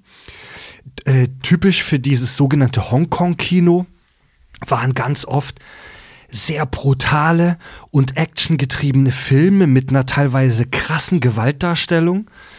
Ähm, diese speziellen Actionfilme aus Hongkong, die nennt man auch Heroic Bloodshed. Da geht's meistens um so düstere, melancholische Handlungen im Gangmenü, Menschen, die unter Druck geraten, Unschuldige, die zwischen die Fronten von fiesen Arschlöchern geraten, krasse Rachegeschichten, auch hier Parallelen zum Exploitation-Film, wie wir bei Django Unchained besprochen haben. Äh, stilistisch typisch für diese sogenannten äh, Heroic Bloodshed-Filme sind sogenannte Bullet Ballads, also Kugelballett.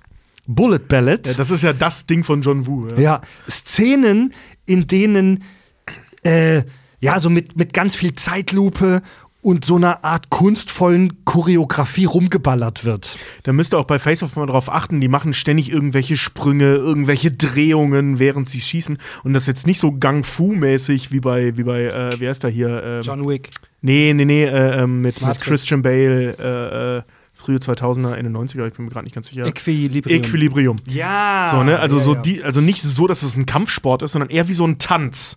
Ja. Also die, die, die, die bewegen sich wie in einem Musical. Also hier Heroic Bloodshed ist im Prinzip auch äh, so eine Weiterentwicklung des Martial Arts Genres. Im, Im Prinzip ist das ein Martial Arts Film, aber mit Schusswaffen. Ja. Aber mit der ganzen Ästhetik und der Stilistik von solchen klassischen Martial Arts Filmen. Meint ihr, John Wick heißt John Wick als Anlehnung an John Woo? Wer weiß? Könnte ich mir vorstellen. John ist ja ein total seltener Name im englischsprachigen Raum. Also schon ein Zufall, schon Ja. krass. Nee, aber also äh, generell vorstellen kann ich mir das. Ähm, also John ist natürlich jetzt, wie gesagt, ist schon schwer, da was rein zu interpretieren.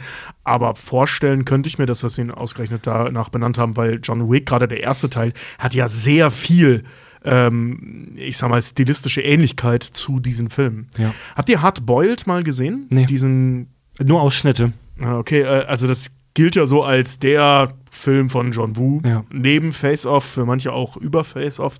Ähm, ich habe mir den vor vielen Jahren mal angeschaut, also ich habe jetzt nicht nur mal reingeguckt. Ähm, das ist eine Gewaltorgie, das könnt ihr euch nicht vorstellen. Ähm, aber halt auf so, auf so eine frühe 90er zwar, also sah jetzt nicht alles so geil aus, aber sehr ästhetisch gemacht für die Mittel, die sie damals hatten. Und es gibt ähm, einen so einen, so einen lustigen Trivia-Fact über diesen Film. Ich glaube, das habe ich auch irgendwann schon mal erwähnt. Ähm, das ist der Film, der im deutschen Free TV am stärksten geschnitten ist, selbst wenn er nachts gezeigt wird. Ähm, das sind jetzt Zahlen, die sind ein paar Jahre alt. Keine Ahnung, wie es heute aussieht, weil so viel Free TV guckt, glaube ich, niemand mehr auf diesem Planeten, äh, dass er das noch weiß. Aber ähm, so zum Beispiel Anfang der 2000er, wenn er da um 22.15 Uhr oder so lief, wurden bis zu 13 Minuten rausgeschnitten. Und Ja, das wow. praktisch alles beim Showdown. Da sind die in so einem, ich glaube, es ist ein Polizeirevier oder ein Bürogebäude. Das ist auf jeden Fall so eine Bürosituation, ganz genau weiß ich es nicht mehr. Und junger Vater wird da geballert. Also, das ist, Mhm. das ist der Hammer. Dagegen ist diese Loft-Szene, über die wir vorhin gelästert haben, bei Face Off, ein Witz. Also, da, da fliegt alles in die Ja. Luft. Und wahnsinnig gewalttätig, wahnsinnig viel Blut, aber eben so gefilmt, wie wir es auch bei Face Off sehen, mit diesen abwechselnden äh, oder mit diesen, diesen Time-Ramps, wie man sagt, ne? Mal schnell, mal langsam, also mal Zeitlupe, mal nicht Zeitlupe. Und das sieht super geil aus. Ja, und diese Zeitlupen, die ich so verabscheue, diese ständigen Zeitlupen, die sind mega wichtiges und typisches Stilmittel äh, dieses Subgenres. Diese überstilisierte Darstellung von Gewalt. Ne? Und Hollywood hat sich in den 90ern mega davon inspirieren lassen, von diesem Hongkong-Kino. Höhepunkt dieser Entwicklung war, ja, Matrix 99.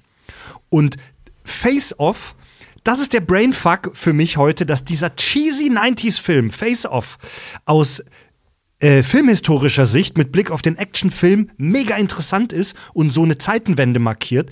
Face Off stammt aus genau dieser Phase, wo das Hongkong-Kino nach Hollywood schwappte beziehungsweise die sich das gezogen haben, ja, stammt aus genau dieser Phase. Bei äh, Face Off war im Prinzip ein Hollywood-Experiment, weil die haben äh, so sinngemäß gesagt, hey, wir holen uns einen Regisseur aus äh, China, aus Hongkong, Also schon den Rockstar. ja, wir, hol, wir holen uns den Regisseur aus Hongkong, John Woo, und geben dem mal die, die Mittel und den Auftrag, hey, mach doch mal so einen Heroic Bloodshed-Film, aber für das amerikanische Mainstream-Publikum. Und das ist Face Off. Andere Beispiele für Hollywood-Adaptionen des Genres sind zum Beispiel, finde ich interessant, Leon der Profi, Desperado. Ja, doch, das sieht man dabei in den Schießereien. Desperado, Max Payne natürlich, äh, Sin City, Equilibrium hast du erwähnt. Und ganz, ganz krass äh, Tarantino. Witzig, vor zwei Folgen erst hatten wir über Tarantinos wilden Genre-Mix gesprochen. Tarantino hat sich auch vom Heroic Bloodshed-Genre mega viel abgeguckt. Äh, Kill Bill und Reservoir Dogs. Tobi, du hast vorhin Reservoir Dogs erwähnt. Reservoir Dogs ist ein Heroic Bloodshed-Film äh, im US-Gangster-Milieu. Äh, also, äh, ähm, Reservoir Dogs ist ja auch eine 1 zu 1 Kopie eines Heroic Bloodshed-Films aus Hongkong. Der hat ja praktisch einen Film 1 zu 1 nachgemacht, den es schon gab. Stimmt, das erzählt, das hat Richard bei der bei unserer Bühnentour immer so angedeutet bei Brainfuck, dass es eine Vorlage gab für Reservoir Dogs. Mhm. Genau, weißt ja. du, wie der heißt? Nee, keine Ahnung. Okay. Es, das ist halt irgend so ein Fakt, den Finden ich irgendwo mal gelesen habe. Kennst du den Film Fulltime Killer noch, Tobi? Den haben wir damals äh, bei uns in der Schule. Du hattest den sicher auch, weil ich hatte Möglich, den von unserem Mitschüler Lukas auf Festplatte bekommen und wir hatten eigentlich immer die gleichen Sachen. das war ein Film aus Hongkong, der ist von 2001 und da ging es um zwei Auftragskiller, die gegeneinander kämpfen. Ah, ja, ja, ja. Und der war, der ist eigentlich echt ganz cool gewesen für so 13-jährige Jungs. Am Ende kämpfen die in einer Lagerhalle, die irgendeiner Counter-Strike-Map oder sowas äh, äh, nachempfunden ist. Ähm, und ich finde nur gerade interessant, weil ich das nicht wusste, dass es da so in Hongkong so ein, so ein Genre gibt. Ich habe extra gerade geguckt, war Fulltime Killer wirklich Hongkong? Ähm, weil ich jetzt merke, diesen Film habe ich total akzeptiert und der war ja nur ein paar Jahre später und ich so, ey, ja klar, das ist ein bisschen übertrieben natürlich, aber, und das ist das Ding, naja, es ist eine andere Kultur, es ist eine andere, äh, andere Art von Film und so und dem verzeihe ich alles Theatralische und Krasse und so und da finde ich es wieder ganz geil.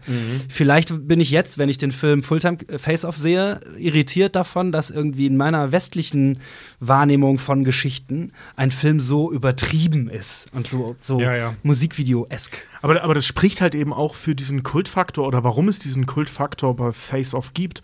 Einfach weil das so ein, ich sag mal, ein kultureller Eingriff in unsere Sehgewohnheiten war.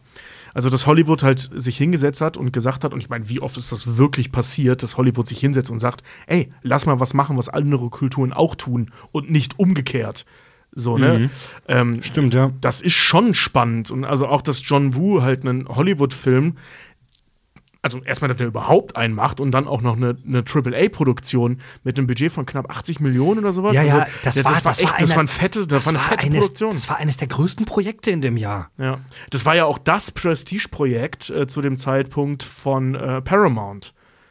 So, ne, das, das war ein Riesending. Die hatten kurz vorher, ich habe jetzt gerade vergessen, was das war, die hatten kurz vorher noch ein fettes Projekt, weswegen Face Off ein bisschen später entstanden ist. Und das war zu der Zeit, war das das Projekt Mhm. von Paramount. Du meinst Paramounts Prestige-Projekt? Paramount Plus Prestige-Projekt.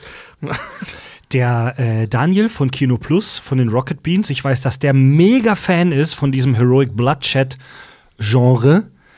Der könnte da stundenlang drüber sprechen. So, äh, wir haben so kleines Geheimnis von uns. Wir äh, versuchen den mal für eine Folge für uns ranzukriegen und diskutieren seit Monaten, worüber wir äh, mit dem sprechen. Ja, also das Problem ist nicht, dass er nicht kommen will, das Problem ist, dass wir kein Thema finden. Ja, er hatte uns sogar vorgeschlagen, dass wir über dieses Heroic Bloodshed-Genre äh, sprechen. Da hab, bin ich als böser Produzent dann, eingest äh, da- dann eingestiegen, weil ich finde, dass es zu nischig ist für eine einzelne Kack- und Sachfolge, weil so, so stilprägend dieses Subgenre auch war, die tatsächlichen Filme des Hongkong-Kino, die sind schon sehr nischig.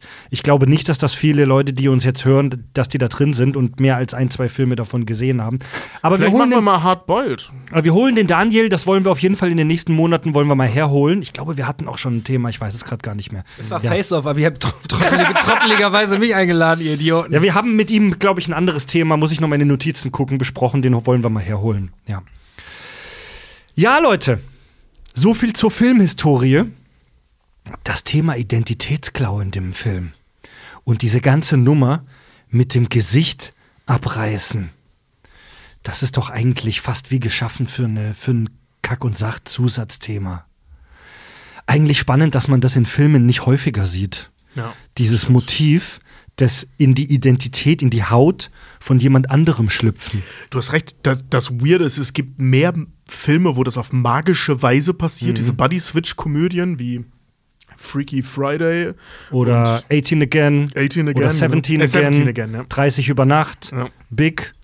Ja. Oder dieser Die- komische Film mit die- Ryan Reynolds. Ich habe auch an diese Buddy-Switch-Komödien gedacht, aber die, die treffen ja den Kern nicht, denn da ist es meistens Genau. so, dass jemand nur das Alter wechselt. ja. ja, Also- oder halt, oder die Lebensumstände, aber eben Ja. nicht, dass es so, so ein gravierender Einschnitt halt Voll. ist. Also es, es gibt ein paar Beispiele so in Film und Literatur, wie zum Beispiel äh, hier Dr. Jekyll und Mr. Hyde. Das ist ja, das sind ja, Ja, das ist ja, ja. ein Mensch, der zwei Identitäten im Körper hat, ist nicht genau dasselbe. Oder es gibt äh, äh, relativ aktuell aus den letzten Jahren einen Anime, der heißt Your Name, der einen riesen, riesen, wie soll ich sagen, eine riesen Fanbase hat, wo ein Mädchen und ein Junge einen Körper tauschen. Oder es gibt zum Beispiel in der Literatur gibt's, äh, Kafkas Die Verwandlung, wo jemand sich in einen Käfer verwandelt, musste ich in der Schule lesen, voll geil. Will ich irgendwann mal mit euch drüber sprechen, voll krank. Machen wir dann für eine der Kack- und Sach-Abi-Folgen. Eine Kafka-Folge finde ich gar nicht so schlecht. Macht Kack und Sach Abi-Folgen? Haben wir mal überlegt, da sind wir schon voll oft nachgefragt worden. Nachdem wir, äh, was war das, äh, Frankenstein war es, Ja. glaube ich, gemacht haben. Ich sag mal, könnt ihr ja nicht noch mehr Themen besprechen, die auch im Abi relevant Ja, vor allem, sind? ihr solltet das machen mit Abi-Themen, die jetzt, also die für den Abi-Jahrgang relevant sind. Und dann habt ihr einfach eine ganze Generation von Abi-Arbeiten, Ja, richtig. die nur euch zitieren. Richtig. Hier, Sven, wir haben mit dir vor Jahren auch über so eine in Anführungszeichen Körpertausch-Nummer. Prestige. Prestige. Ja. Ja. Prestige. Wo ähm, zwei Menschen sich eine Identität teilen. Zwillinge, ja. Hier zweimal Christian Bale und Hugh Jackman, der ja praktisch, Spoiler, ähm, praktisch geklont wird Boah, das war so geil. und das Original stirbt und der Klon lebt weiter. Das war so geil. Sind aber ja nur Varianten. Genauso wie bei Face Off, weil fällt mir tatsächlich gar nichts ein, dass zwei Leute wirklich miteinander tauschen und dann das Leben des anderen leben. Also vor allem, wo sie wirklich tauschen und nicht Ja. irgend so magischer Scheiß oder so, Ja. sondern die tauschen einfach. Ja, ist durchgedribbelt worden bei, bei diesem Film. Ja, irgendwie schon. ne? Alle, die so ein Drehbuch in der Schublade, ach scheiße, besser und schlauer als Face-Off können wir das nicht machen. Könnt ihr auch das Wort Zwillinge nicht sagen, ohne den Namen Basil im Kopf zu haben? Das geht mir nämlich den ganzen Tag Zwillinge, schon so. Basil, Zwillinge. Zwillinge, Ach so, Basil. Austin, Zwillinge. Austin Powers. Bei dem, Fuck me und fuck you. ja, ey, das Wort Zwillinge ist für mich für immer verkoppelt mit dem Namen Basil. Ey, das, was da diese beiden Leute machen, ist ja im Prinzip die Steigerung von einem Undercover-Einsatz. Also Ja. über das haben wir tatsächlich auch intern hier in der Kack- und Sachredaktion kurz drüber gesprochen. Das Thema Undercover-Cop sein machen wir auch nicht heute, weil es da einfach andere Filme gibt, die sich viel besser dafür anbieten, wie zum Beispiel The Departed. äh, Departed wurde vorhin erwähnt. Aber das, was die hier machen, ist ja eigentlich eine noch krassere Form des Undercover-Gehens. Weil beim Undercover-Einsatz äh, schlüpfst du ja praktisch in eine neue Rolle, die du dir gibst. Aber hier schlüpfst du ja in einen Menschen rein, den es schon gibt. Ja. Vor allem mit einem, mit einer, ich sag mal, mehr oder weniger funktionierenden Sozialstruktur. Ja. Also die du erstmal überzeugen musst, dass du die Person bist, die du darstellst. Das ist schon, das ist schon faszinierend. Ja, wenn es gut gelöst worden wäre, dann fände ich das auch so. Wenn der Film Drama gewesen wäre, wäre das echt spannend gewesen. Aber dann hätte ich auch Nick Cage und John Travolta nicht besetzt. das Schauspiel in irgendeiner Form als Schauspiel zu bezeichnen wäre. Der- Also, die, wie gesagt, also Nick Cages Arbeit ist der größte Streitpunkt auf diesem Planeten, was, was Qualität äh, des Schauspiels angeht. Ich meine, der Typ hat einen Oscar, das darf man auch nicht vergessen. Wofür hat der einen Oscar? äh, für Live in Las Vegas von einem Alkoholiker spielt. Ähm, der sie, äh, also es ist eine Liebesgeschichte zwischen einem schweren Alkoholiker und einer Prostituierten in Las Vegas. ist ein super geiler Film. Ähm, da spielt er auch nicht groß anders. Der spielt dann auch Nick Cage. Da er aber halt einen Alkoholiker spielt, dessen Impulskontrolle im Arsch ist, wirkt das Ganze halt super geil und deep. So, ne? Und wenn du dir dann Face Off, der glaube ich drei Jahre später so was um den Dreh entstanden ist, wirkt das halt komplett aufgesetzt und nach weirdem Hongkong-Kino. ne? Sie haben äh, eingangs über Unbearable Weight of Massive Talent gesprochen, über diesen Oh, dieses neueste mega Werk geilen. Film mit Pedro Pascal, wo Nick Cage sich ja selber irgendwie Ja. hops nimmt. Da Wo er macht den das- 90er Jahren Nick Cage auch spielt. Ja. Genau, und da macht es natürlich total Sinn. Und ich glaube auch, dass, ich glaube, wenn ich 1997 35 Jahre alt gewesen wäre, dann hätte ich Nick Cage auch geil gefunden. Also wenn ich damals schon Ja. so alt, ne, das wäre bestimmt geil gewesen. Aber ich habe einfach jetzt so viel andere Schauspiel gesehen, dass ich so denke, Leute, das ist Schultheater. Vor allem, du darfst auch nicht vergessen, dass du äh, sozialisiert wurdest über die Medien mit der Tatsache, dass Nick Cage weird ist. Du warst nicht dabei, als Nick Cage aufkam, weißt du, sondern du stimmt. kennst Ja, schon die. Resonanz. Ironischerweise habe ich Unbearable Weight vor Face-Off gesehen. Das heißt, die Szene, wo Pedro Pascal mit ihm in diesen Fanraum geht und da Nick Cage mit seinen zwei Goldkanonen steht in dieser Glasvitrine, da dachte ich schon so, yo, Nick Cage hat einfach so eine bekloppte Historie an Filmen. Aber ich kenne von ihm eigentlich gefühlt nur Lord of War, der übrigens völlig in ja, voll Ordnung geil ist. war. Ja. Ähm, und ich dachte so, oh ja, da haben sie sich die dümmste Rolle genommen. Irgendwo hat er mal zwei goldene Kanonen. Jetzt habe ich einfach diesen Film gesehen. Und es ist nicht mit Abstand nicht die dümmste Rolle, die er je gespielt hat. Also Aber geil, äh, ein, ein, eine Parallele, die wir sonst nicht besprechen würden. Es gibt in Face Off die Szene, das ist wirklich, da habe ich wirklich den Film gestoppt und habe meiner Freundin, die den Film ähnlich scheiße fand, gesagt, das finde ich geil. Die stehen vor einem Doppelspiegel und Ja, bedrohen sich geil, ja. gegenseitig. Der eine guckt in sein Gesicht, der andere guckt in das Gesicht und das fand ich so meta, dass ich das fand ich wieder gut. ja, weil in dem Moment zielen sie auf den Feind. So, und in Ja. Unbearable Weight of Massive Talent gibt es eine Szene, wo er vor dieser Glasvitrine steht und dann sehe ich seine Spiegelung in der Scheibe, Ja. wie Nick Cage heute sich den Nick Cage. Vielleicht ist es Also- auch. Ehrlich gesagt, ist es gar nicht so intelligent, aber ich fand es irgendwie. Nö, aber also mir jetzt als, als Fan von Face Off ist es damals aufgefallen, als ich mir Unbearable Weight of Ah, Massive ach, Talent angeschaut habe. Also da sind eine Menge Anspielungen auf Face Off, weil das halt nun mal einer der kultigsten Filme ist, die er gemacht hat.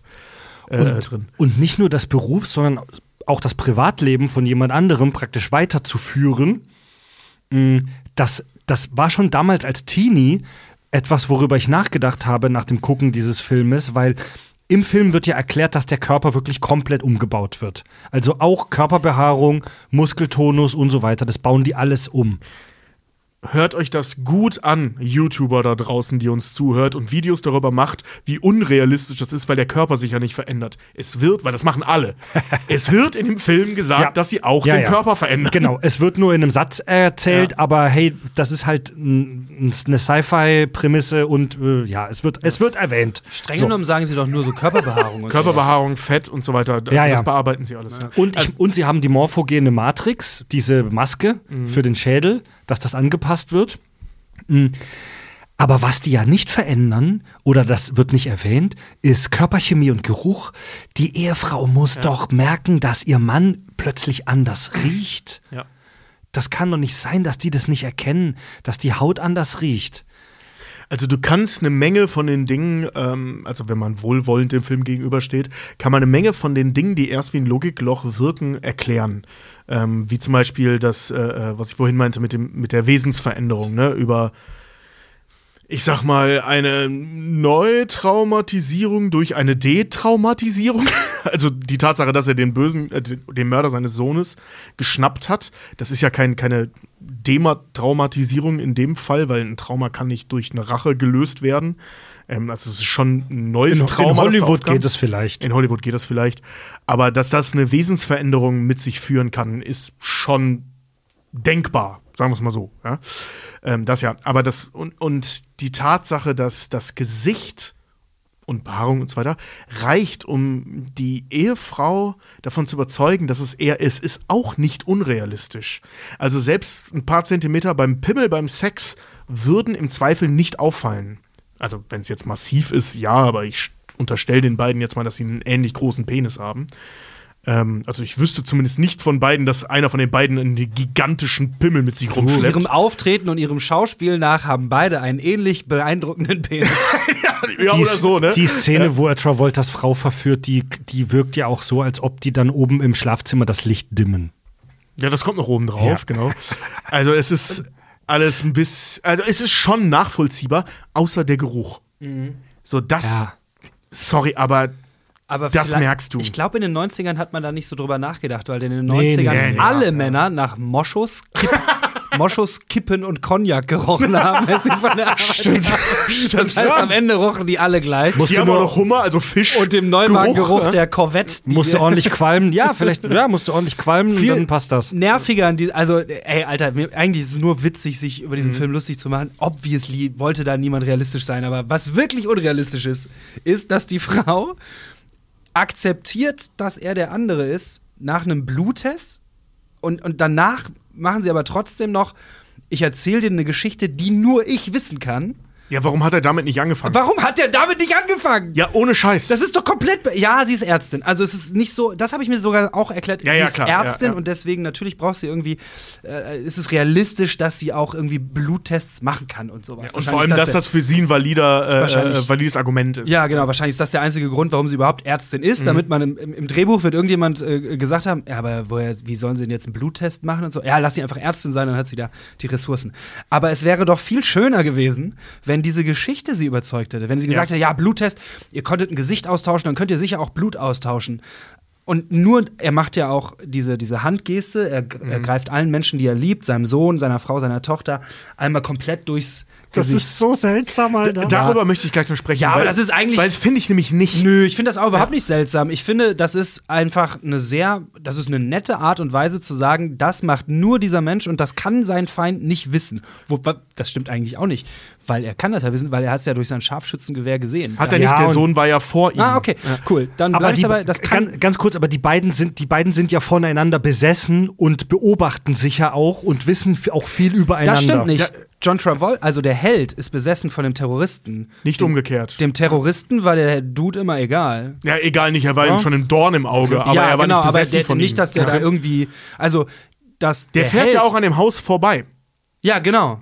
Richtig, der fährt an seinem Haus vorbei, Stimmt. weil er nicht mal weiß, wo er wohnt. Stimmt, Ja. stimmt. Äh, der, der, der Held weiß, welche Tablettenmarke der Terrorist äh, zu sich nimmt. Der dem Bruder Terroristen, sogar. Ja, Ja. dem Terroristen ist es Wumpe. Was, was, so. Ja, valide, ja, Aber, stimmt. Ja. aber es wäre doch, Mann, das Warte, warte wäre mal kurz, lass mal kurz weiter über diese Geste sprechen. Ähm, jeder, also vielleicht bin ich da jetzt auch weird, aber ich kenne das nicht anders aus meinen Beziehungen, so die ich im Laufe des, meines Lebens hatte.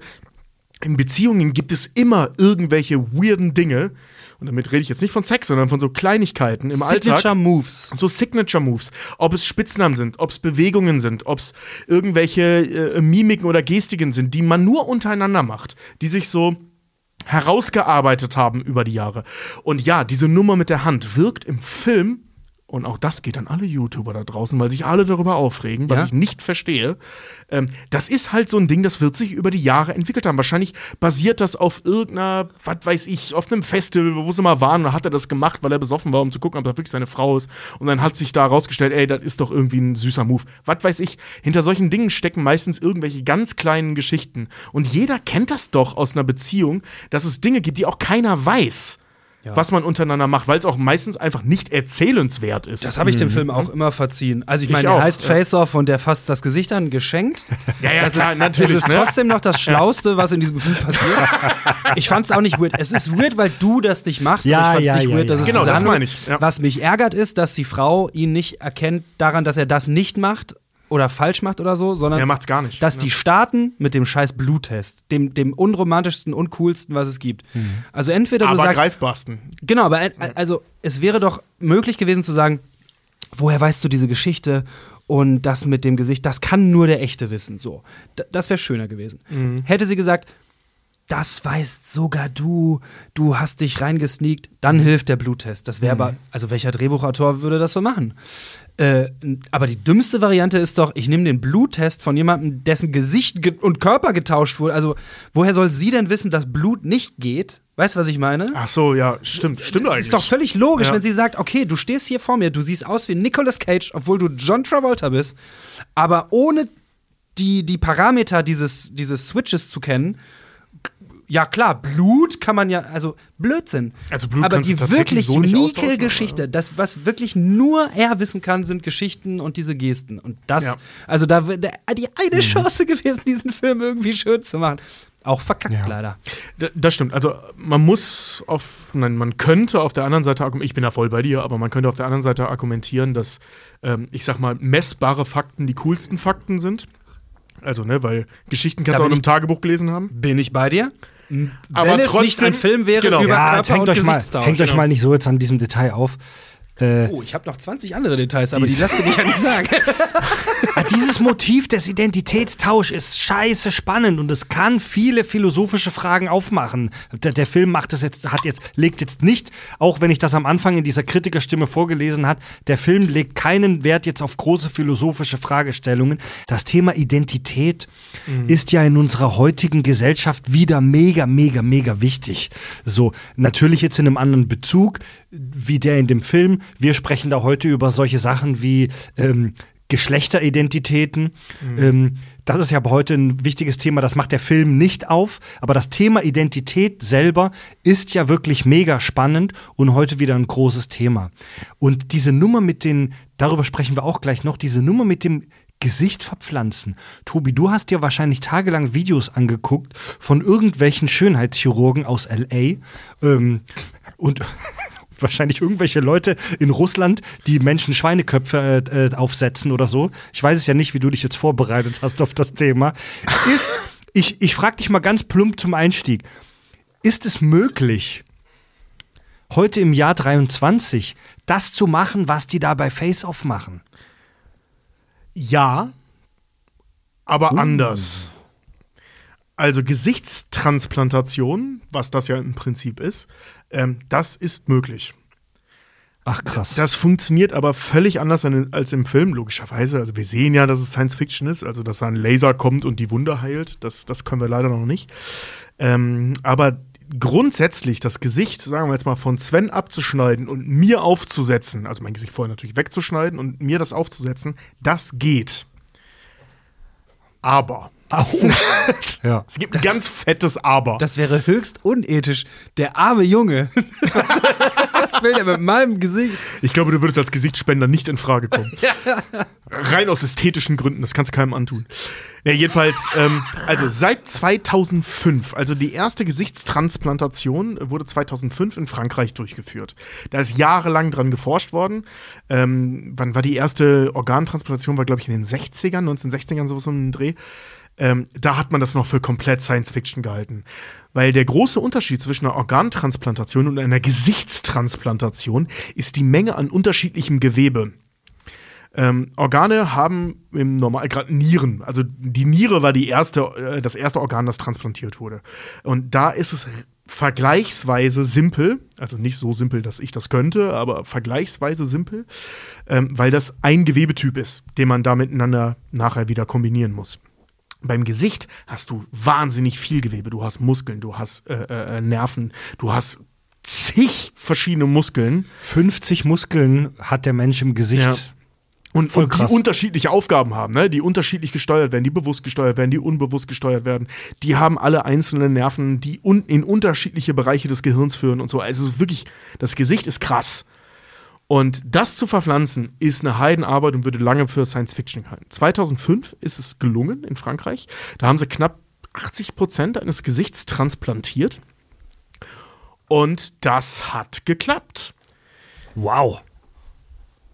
Es ist seitdem natürlich eine Menge passiert. Seitdem sind, äh, äh, nee, ich lüge gerade, beziehungsweise ich wollte gerade beinahe lügen, nicht seitdem bis heute, sondern bis 2011 sind 40 Gesichter transplantiert worden, in unterschiedlicher Stärke. Also ich rede jetzt nicht von ein bisschen Arschbacke ins Gesicht transplantiert, sondern schon von, von viel Gesicht.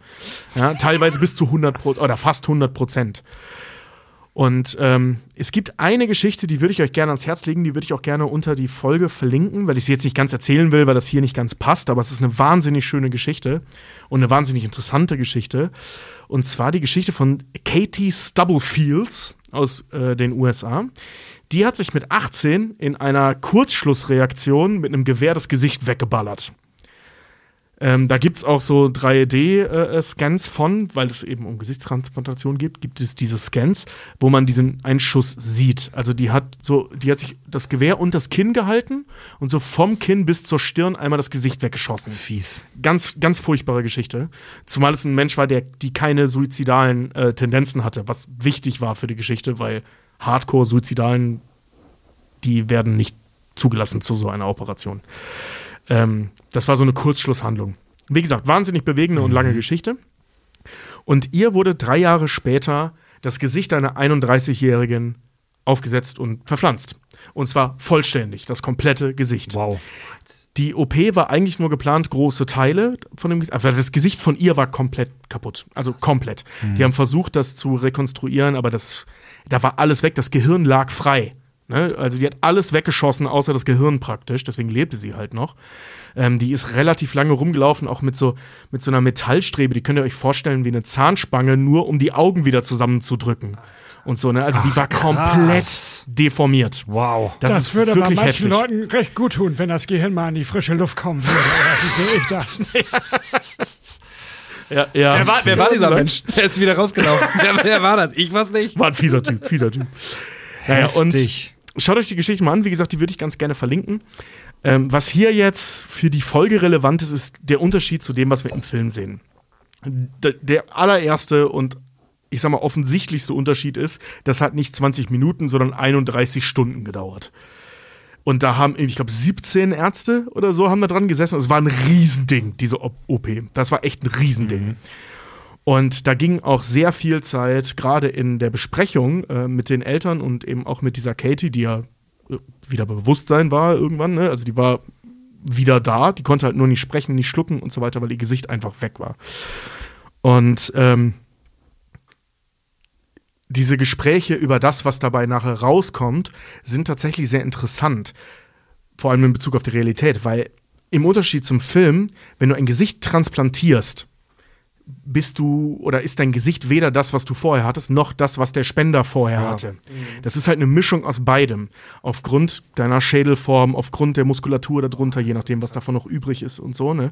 Also du siehst keinen von, oder du siehst beiden etwas ähnlich, aber du siehst nicht wirklich hundertprozentig so aus wie einer von beiden. Es ist nicht wie bei einer Lego-Figur, dass man den Kopf von jemand anderem draufsteckt und das ist dann genau dieser Kopf. Genau. Und eines der größten Probleme ähm, sind, dass man halt wie bei sehr vielen Transplantationen ähm, diese immunsuspensiven Medikamente schlucken muss, wie sie das nennt. Ne? Das sind äh, Medikamente, die unterdrücken dein Immunsystem, damit dein Körper das transplantierte Organ, Körperteil, wie auch immer, nicht abstößt. Es ist auch wahnsinnig schwierig, ähm, Spendergesichter zu finden, weil zum einen muss der Spender sagen, Alter, mein Gesicht könnt ihr auch haben. Das machen nicht viele. Also, ne, von wegen weide mich aus, aber mein Gesicht würde ich gerne behalten. Ich Aber rein hoffe, pragmatisch, auf meinem Organspenderausweis gibt es da ja gar kein Feld für. Wahrscheinlich, weil es so Nische, äh, nischig Es ist ultra nischig. habt ihr einen ja. Organspendeausweis? Nur fürs Protokoll. Ja, ich habe einen Organspenderausweis. Mich, ich soll aus, bitte, fleddert mich Ja. ja, auseinander. auch. Weidet mich aus, bitte. Ja, das mich ist auch, mir alles ja. scheißegal. Also, ich habe auch einen mit, nehmt, was ihr braucht. Wenn Also, ich egal was. armen Kind da draußen mein wunderschönes Gesicht schenken kann. Liebe Ja, hallo. Leute da draußen, tragt euren Organspendeausweis mit euch. Wenn ihr tot seid, bringt euch euer Gesicht nichts mehr. Ey, selbst wenn ihr, selbst wenn ihr nicht Organe spenden wollt, aus welchen Gründen auch immer, tragt den trotzdem bei euch. Ihr könnt Nein ankreuzen, aber es spart wertvolle Zeit. Ja. Aha. Und Zeit und Organe sind kritisch. Ja. Her mit euren Organen, liebe Leute. Ja, wirklich. Also ganz ehrlich, sorry, aber euer, Schei euer scheiß Herz braucht ihr nicht, wenn ihr tot seid. Richtig. Und wenn ihr religiöse Gründe habt, Nein zu sagen, dann habt ihr hier im Podcast eh nichts zu suchen. Ganz ehrlich. Die Story von äh, Face Off wurde übrigens inspiriert von so einer ähnlichen Geschichte. Wenn ich dir das, ich will das nicht vorweg. Ja, möglich, aber äh, lass uns da gleich drüber sprechen, weil das interessiert mich, das weiß ich nämlich nicht. Das ist die ganze Geschichte, Tobi. Lass so. es mich jetzt sagen. Der Drehbuchautor hatte einen Freund, äh, der hatte nach einem Unfall so eine Gesichts ähm, wieder äh, Rekonstruktion. Ja. Und er war so beeindruckt von dem, was technisch möglich ist, dass er ähm, gesagt hat, darüber schreibe ich ein Drehbuch. Also Mhm. über, über noch ein, die, den, die Stufe 11 davon. Oh, geil. Okay, das ist wirklich cool. Das war die ganze Geschichte. Ja, das ist wirklich cool, ja. Ist fertig mit Ja, Sven. re- Lies also- Trivia aus dem Ja, Internet re, re, also Rekonstruktion ist auch krass, aber das ist ja im Prinzip nur die kleine Schwester von der Transplantation. Genau, das ist das, was sie bei ihr halt im ersten Schritt gemacht haben. Versuchen, das Gesicht zu rekonstruieren, was aber halt nicht möglich ist, wenn du keinen Unterkiefer, keine Gesichtsmitte. Also, ihr müsst euch das vorstellen, ihr Gesicht war, Wangen waren noch da und alles dazwischen war wie so ein Tal. Ach du Also bis Also- zur Stirn. Die Stirn war komplett weg, die Augen zur Seite gedrückt. Also einmal komplett einen Strich durchs Gesicht. Also das soll nicht respektlos klingen, aber das Gesicht war halt Matsch. genau, ja. Ja. So, ne, da haben sie dann Gesicht drauf transportiert, eine Menge äh, äh, weirden Titan-Kram reingebaut, einen Kiefer aus Titan und so. Es ist wirklich ein sehr, sehr lesenswerter Bericht. Also sehr, sehr lesenswert. Und das. Wo war ich stehen geblieben? Bei den immunsuspensiven Medikamenten. Denn hier ist das, das ignoriert Facebook, äh, Facebook, Face-Off ja komplett, sind die Folgen einer solchen Gesichtstransplantation. Ja, die Form des Gesichtes, dass die nicht dem Schädel angepasst werden muss, das wird uns ja erklärt durch diese merkwürdige Matrix, die sie da haben. Wie heißt die nochmal, Fred? Morphogenetische Matrix, glaube ich. Ja, voll geil. Und äh, die gibt's halt in der Realität nicht. Das heißt, das Gesicht, das ja wi- wirklich wie so ein Gummilappen da auf dein Gesicht gelegt wird und angenäht wird, vereinfacht ausgedrückt, ähm, das muss sich halt deine Kopfform anpassen. Okay, klar, das ist, das ist der Sci-Fi-Aspekt. In der Realität ist es aber so, zum einen würde das bei denen sowieso überhaupt nicht funktionieren, weil die zwei unterschiedliche Blutgruppen haben. Das Gesicht würde instant schwarz werden Ja, stimmt. und absterben. Also ja, wirklich ich habe noch übrigens gar nicht drüber nachgedacht. Natürlich. Ja, das ergibt von vornherein schon keinen Sinn. Das, Blutet das Gesicht auch. Also das Gesicht. ja, genau. Ich, ich meine, also ich habe bei diesem Teil, bei diesem Sci-Fi-Teil, wo sie in fünf Sätzen erklären, wie das alles funktioniert, sehr genau hingehört. Mhm. Ich meine, dass sie da in einem Nebensatz auch sa was äh, von Abstoßreaktionen sagen äh, oder zur, zumindest zur Heilung, so in, äh, wie soll ich sagen, ähm, Die sagen im Prinzip nur, es wird am Anfang ein bisschen jucken oder Also so. die meinen so sinngemäß, früher hat das hat die Heilung Wochen gedauert, heute wenige Tage. Genau. Und ich meine, man mag mich korrigieren. Ich meine, dass sie auch einen Halbsatz zu den Abstoßreaktionen sagen, aber ich bin mir nicht aber mehr die sicher. sagen zumindest nichts über die Blutgruppe. Ja, also ja. das, das wird, äh, also die sprechen über die Blutgruppe. Sie haben eine unterschiedliche Blutgruppe, aber das wird niemand merken. Und das ist in der Realität absoluter Blödsinn, weil dein Gesicht sofort nekrotisch wird. das wird niemand So, merken. ne? Bis auf das Gesicht, das du gerade aufgesagt was dir einfach vom Gesicht fault. So, ne? Sie sagen übrigens auch, hier ist eine Stimme, darüber äh, haben, haben sich Leute, die den Film vielleicht gar nicht gesehen haben, ja noch gar keine, oder viele Gedanken gemacht, wir haben es gar nicht aufgeklärt. Es gibt so einen Chip in dein, auf dein Stimmband, das deine Stimme verändert. Die haben natürlich auch die gegenseitige Stimme. Und dann, wenn das transplantiert wird, sagt der Arzt, äh, ja, da müssen sie aber aufpassen, wenn sie niesen oder irgendwie einen Schlag auf den Hals kriegen oder so, dann könnte sein, dass das verrutscht. Ab dann passiert beiden nur Sprünge, Fälle, Schüsse, Prügelei. Speedboat-Verfolgungen. Niemals verrutscht diese Stimme. Stimmt, es ist für den ganzen Film völlig egal. Ja, ja, ja. Aber am Anfang wird es extra nochmal gesagt. Das stimmt. Vor allem ist euch aufgefallen, dass die Boote, mit denen sie fahren, offensichtlich aus Nitroglycerin bestehen, weil die einfach immer nur explodieren. Da, da, da, da stößt Fiberglas auf Fiberglas und es explodiert. So war das in den 90ern. Es gibt die eine Szene, wo das Flugzeug durch diese Glasfassade ballert Ja. und an jedem, gefühlt an jedem Quadratzentimeter der Glasfassade, die durchbrochen wird, entstehen Funken. Ja, stimmt. Ich habe letzten Sommer, als es so heiß war, ähm, ein brennendes Auto gesehen auf der gegenüberliegenden Autobahnspur. Und die, die Stunde danach haben drei verschiedene Generationen, ich war der Älteste und dann eine, eine, eine Producerin von uns, die ist so Mitte 20 und ein 18-jähriger Gen Zetter darüber diskutiert, was jetzt passiert. Und ich war der Einzige, der meinte, das explodiert. das wird jetzt explodieren. Und beide so, äh, die, die äh, Producerin meinte so, ja, nee, bin ich mir nicht so sicher. Und er so, hä, nee, das macht überhaupt, also physikalisch gar keinen Sinn und sowas. Was für ein Blödsinn. Und ich so, doch, auf 100, 100 Prozent, jeder weiß, wenn ein Auto brennt. Aber dann ist mir eingefallen, dass ich der Einzige bin, der GTA gespielt hat. Und solche Weil du in den Filme gesehen 90ern Filme gesehen hast. Zu viel A-Team gesehen. Obwohl, da hatten sie kein Geld für solche Effekte. So, kommen wir zurück zu den Downern. Ich bin aber auch gleich mit dem Thema durch. Ähm, wie gesagt, lebenslange äh, Therapie mit diesen immunsuspensiven Medikamenten. Das Problem bei diesen Medikamenten ist, und das, wie gesagt, lassen wir bei Face-Off komplett aus, die musst du dein Leben lang nehmen, weil ne, dein Leben lang dein Körper dieses Gesicht abstößt. Und ja, Das hat auch meine Ex-Freundin gesagt, dass sie mein Alter, Leben, gerade was Ernstes ihr Leben lang von meinem Gesicht abgestoßen sein wird. Ähm, Als Tobi, Beispiel, die lies doch erste Person, vor. die diese Transplantation bekommen hat, ist elf Jahre später an Krebs gestorben. Ah, na gut. Genau. Ja, wie gesagt, es wird jetzt. Gut, ey, so, dark. so makaber das jetzt klingt. voll auflaufen lassen. Ja. So makaber das jetzt klingt, aber das kann jedem passieren. Nein, nein, also die hatte kein Immunsystem mehr, die Person, und deswegen äh, haben, Ach so. haben, also ne, wegen Ja. diesen Medikamenten hast du eine extrem äh, äh, gesteigerte Krebswahrscheinlichkeit, weil du einfach kein Immunsystem hast. Und äh, ähm, auf der anderen Seite gibt es halt eben diese starke psychische Belastung, dass du auf einmal nicht nur anders aussiehst, sondern auch noch das Gesicht eines Toten auf deinem Gesicht hast. Ja. Ähm, als Beispiel dafür, einer der ersten, ich glaube, es war die dritte Person, die eine Gesichtstransplantation äh, ähm, bekommen hat, hat drei Jahre später Selbstmord begangen. Krass. Also die Anfänge waren sehr holprig. Mittlerweile sieht das Ganze ein bisschen besser aus. Finanziert übrigens diese ganze Nummer von der Katie ähm, vom amerikanischen Militär, weil sie zugestimmt hat, ähm, weil, ne, ist ja im Vollbegriff ihrer geistigen Kräfte gewesen, die hatte halt nur kein Gesicht, ähm, als lebenslange ähm, Feldstudie für, also Langzeitstudie für Transplantationen. Für Veteranen und Genau, so. und da- deswegen hat das äh, ja. Militär, also die Schön. haben da extra so einen Fonds für, für solche Forschungen. Ja. Davon gehen ungefähr ein Drittel direkt ins Militär und der Rest in den Rest der Medizin für Forschungen, die dem Militär nützlich sein könnte. Und da geht es hauptsächlich um Transplantation, okay. Amputationen, so ein Zeug. Ich glaube auch. Also wahnsinnig cooler Fonds, muss ich ganz ehrlich sagen. also äh, wir wissen jetzt, famously sind die Veteranen unterfinanziert in Amerika, aber da ist Ja, es aber wieder ganz trotzdem geil. super Also geil, ja. alle ähm, Prothesen, die es gibt auf dem Markt, sind ja letztendlich auch dadurch entstanden. Ne? Also Viele schon, zumindest, ja. Ähm, Ja. da, da, Ich hab mir auch- Schritte nach vorne. Ich habe mir auch Bilder von so gesichtstransplantierten Leuten angeguckt.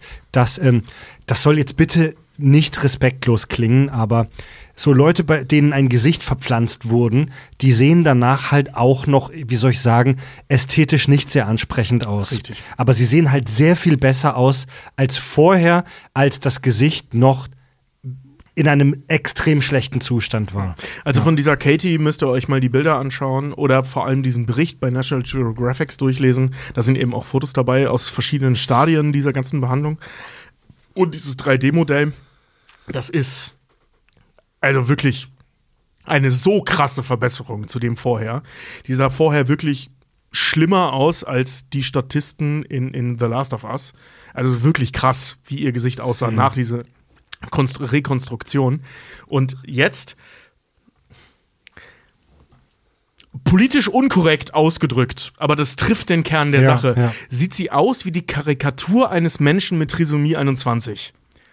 Also die Augen sind ein bisschen zu weit auseinander, die Wangen sind so ein bisschen zu auf, wie gesagt, die Karikatur Mhm. eines solchen Menschen, äh, ein bisschen zu aufgedunsen und so, also so, so ganz leicht deformiert, so Mhm. dass du das Gefühl hast, irgendwas stimmt da nicht, aber sie sieht nicht, Sie sieht nicht mehr aus wie ein Zombie. ja, vor allem Ja. nicht nur aus, also sie sieht halt aus wie ein Mensch dieser Gesellschaft. Ja, ja. Ein deformierter ja. Mensch dieser Gesellschaft, aber ein Mensch Ja, dieser klar, Gesellschaft. aber du, vorher für, nicht. Für solche, aber für solche Leute kann das lebensverändernd sein, weil das Gesicht ja im Prinzip, wie soll ich sagen, dein fast dein wichtigstes Organ ist. Ja. So im, im Zwischenmenschlichen. So, dein Gesicht ist deine Visitenkarte, mit der du nach außen gehst. So, wenn mit deinem Gesicht irgendwas krasses nicht stimmt, ist das voll schlimm für die Leute.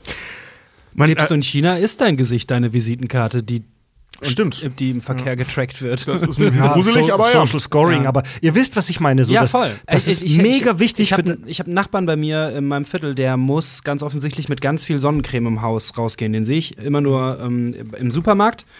Der äh, hat immer, also faustdick äh, Sonnencreme im Gesicht. Der muss irgendwas haben, ähm, was ihm eben nur mit Sonnencreme erlaubt, rauszugehen. So.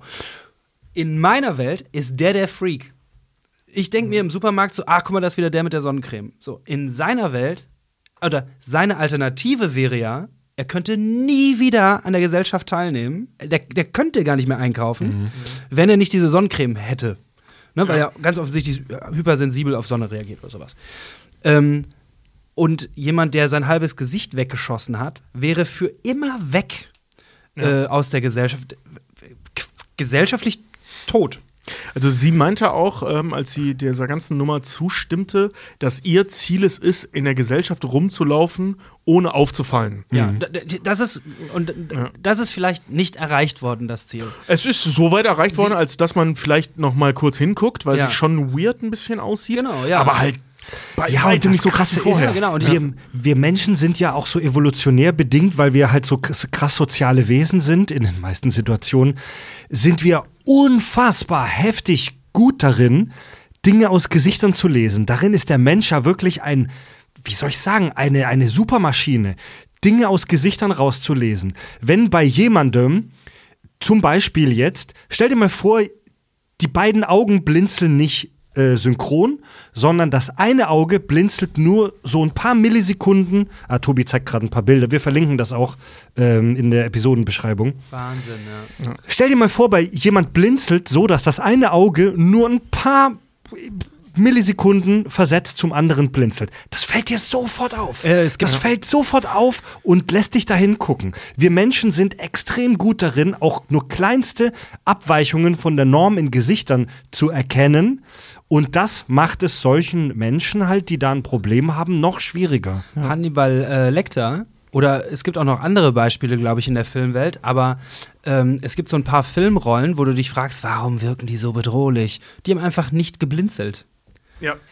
Die haben einfach in ein ihren Takes, die dann ja. immer nur so 30, 40 Sekunden dauern, in diesem Take nicht geblinzelt. Das heißt für uns als Zuschauende in dem ganzen Film nicht geblinzelt. Und du checkst es nicht. Aber du, aber, aber Ja, unterbewusst ja, ja. kriegst du mit, irgendwas ist fucking creepy an dem Menschen. Das haben sie, äh, äh, wenn, du- wenn du das im, im Comedy-Kontext mal sehen willst, bei Big Bang Theory mit Stuart, diesem Comicbuchverkäufer, gemacht. Ähm, das wird sogar innerhalb der Serie mal thematisiert. Da sprechen die das mal an. Du blinzelst nie. Und ich habe da mal eine äh, Rückschau gemacht. In früheren Szenen siehst du es auch. Der Typ blinzelt einfach nicht während seiner Takes. Und der wirkt die ganze Zeit mega merkwürdig. Dann checkt man wieso. Ja. Und die thematisieren es dann sogar. Aber äh, Tobi hat uns gerade diese Bilder gezeigt. Ähm, ihr werdet sie in den Shownotes wahrscheinlich äh, sehen. Das eine Gesicht ist, du drehst dich um und denkst, what the fuck ist das für ein Freak? Entschuldigung. Ja. Äh, es sieht nicht mehr nach Mensch aus, es ist einfach Ja. ein kaputtgeschossenes Gesicht. Und das operierte Gesicht sieht aus wie jemand, der offensichtlich eine Operation hatte, aber man Mhm. kann mal dran vorbeigehen. Und das müsste ja, äh, Alter, Genau. ich äh, möchte nicht für andere Leute sprechen, aber das müsste ja eigentlich eine, eine eklatante Verbesserung sein. Ja, ja, ja, so wie der Typ mit der Sonnencreme, der wahrscheinlich äh, sich auch denkt, so, ja, ich werde immer auffallen, aber ehrlich gesagt guckt man irgendwie an dem vorbei. So, Ja, es ist halt du siehst den, du checkst sofort, ah, er hat ein Problem, aber, aber ja. Ja. Und mehr interessiert er mich auch nicht. Ja, und bei Face-Off haben wir ja noch einen viel krasseren Fall, nämlich dass du das Gesicht komplett switcht.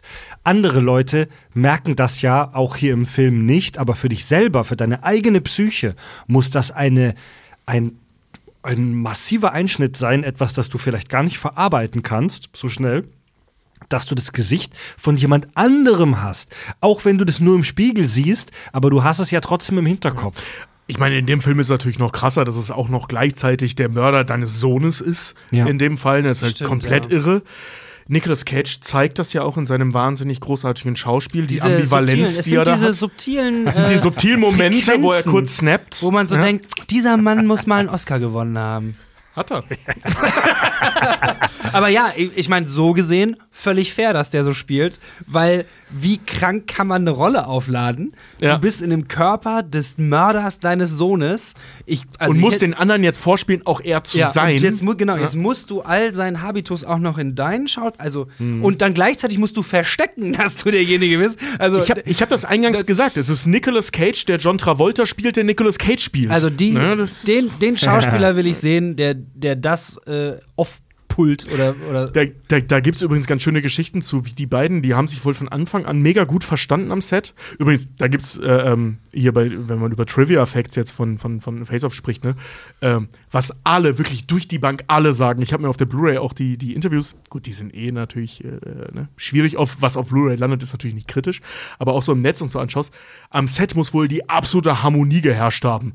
Alle fanden das geil, wie John Woo arbeitet. Die Schauspieler haben sich verstanden, die waren ständig pünktlich fertig. Was ist das denn für ein Dreh? Die haben nur drei Monate für die Postproduktion gebraucht, weil die einfach schon während das des Drehs geschnitten Dreh? haben Ja, und so. Film da ist einfach alles, Fallhöhe hat.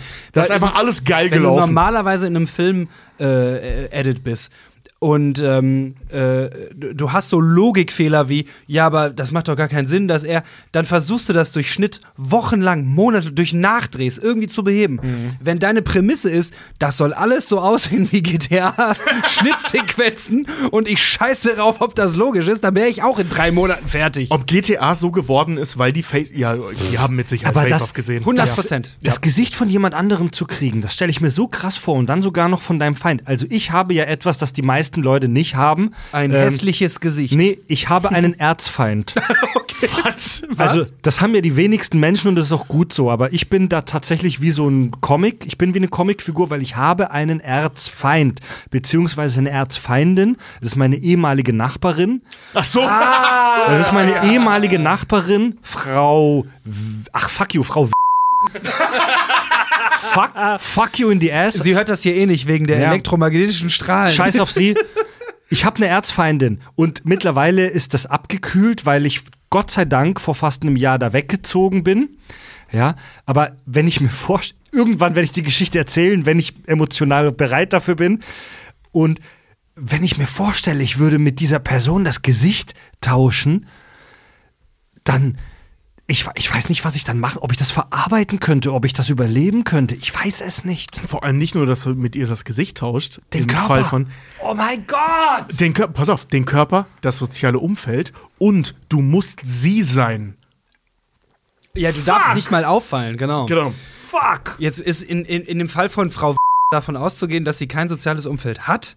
Also ich freue mich auch schon auf die Folge, wo du da mal irgendwann drüber erzählen kannst.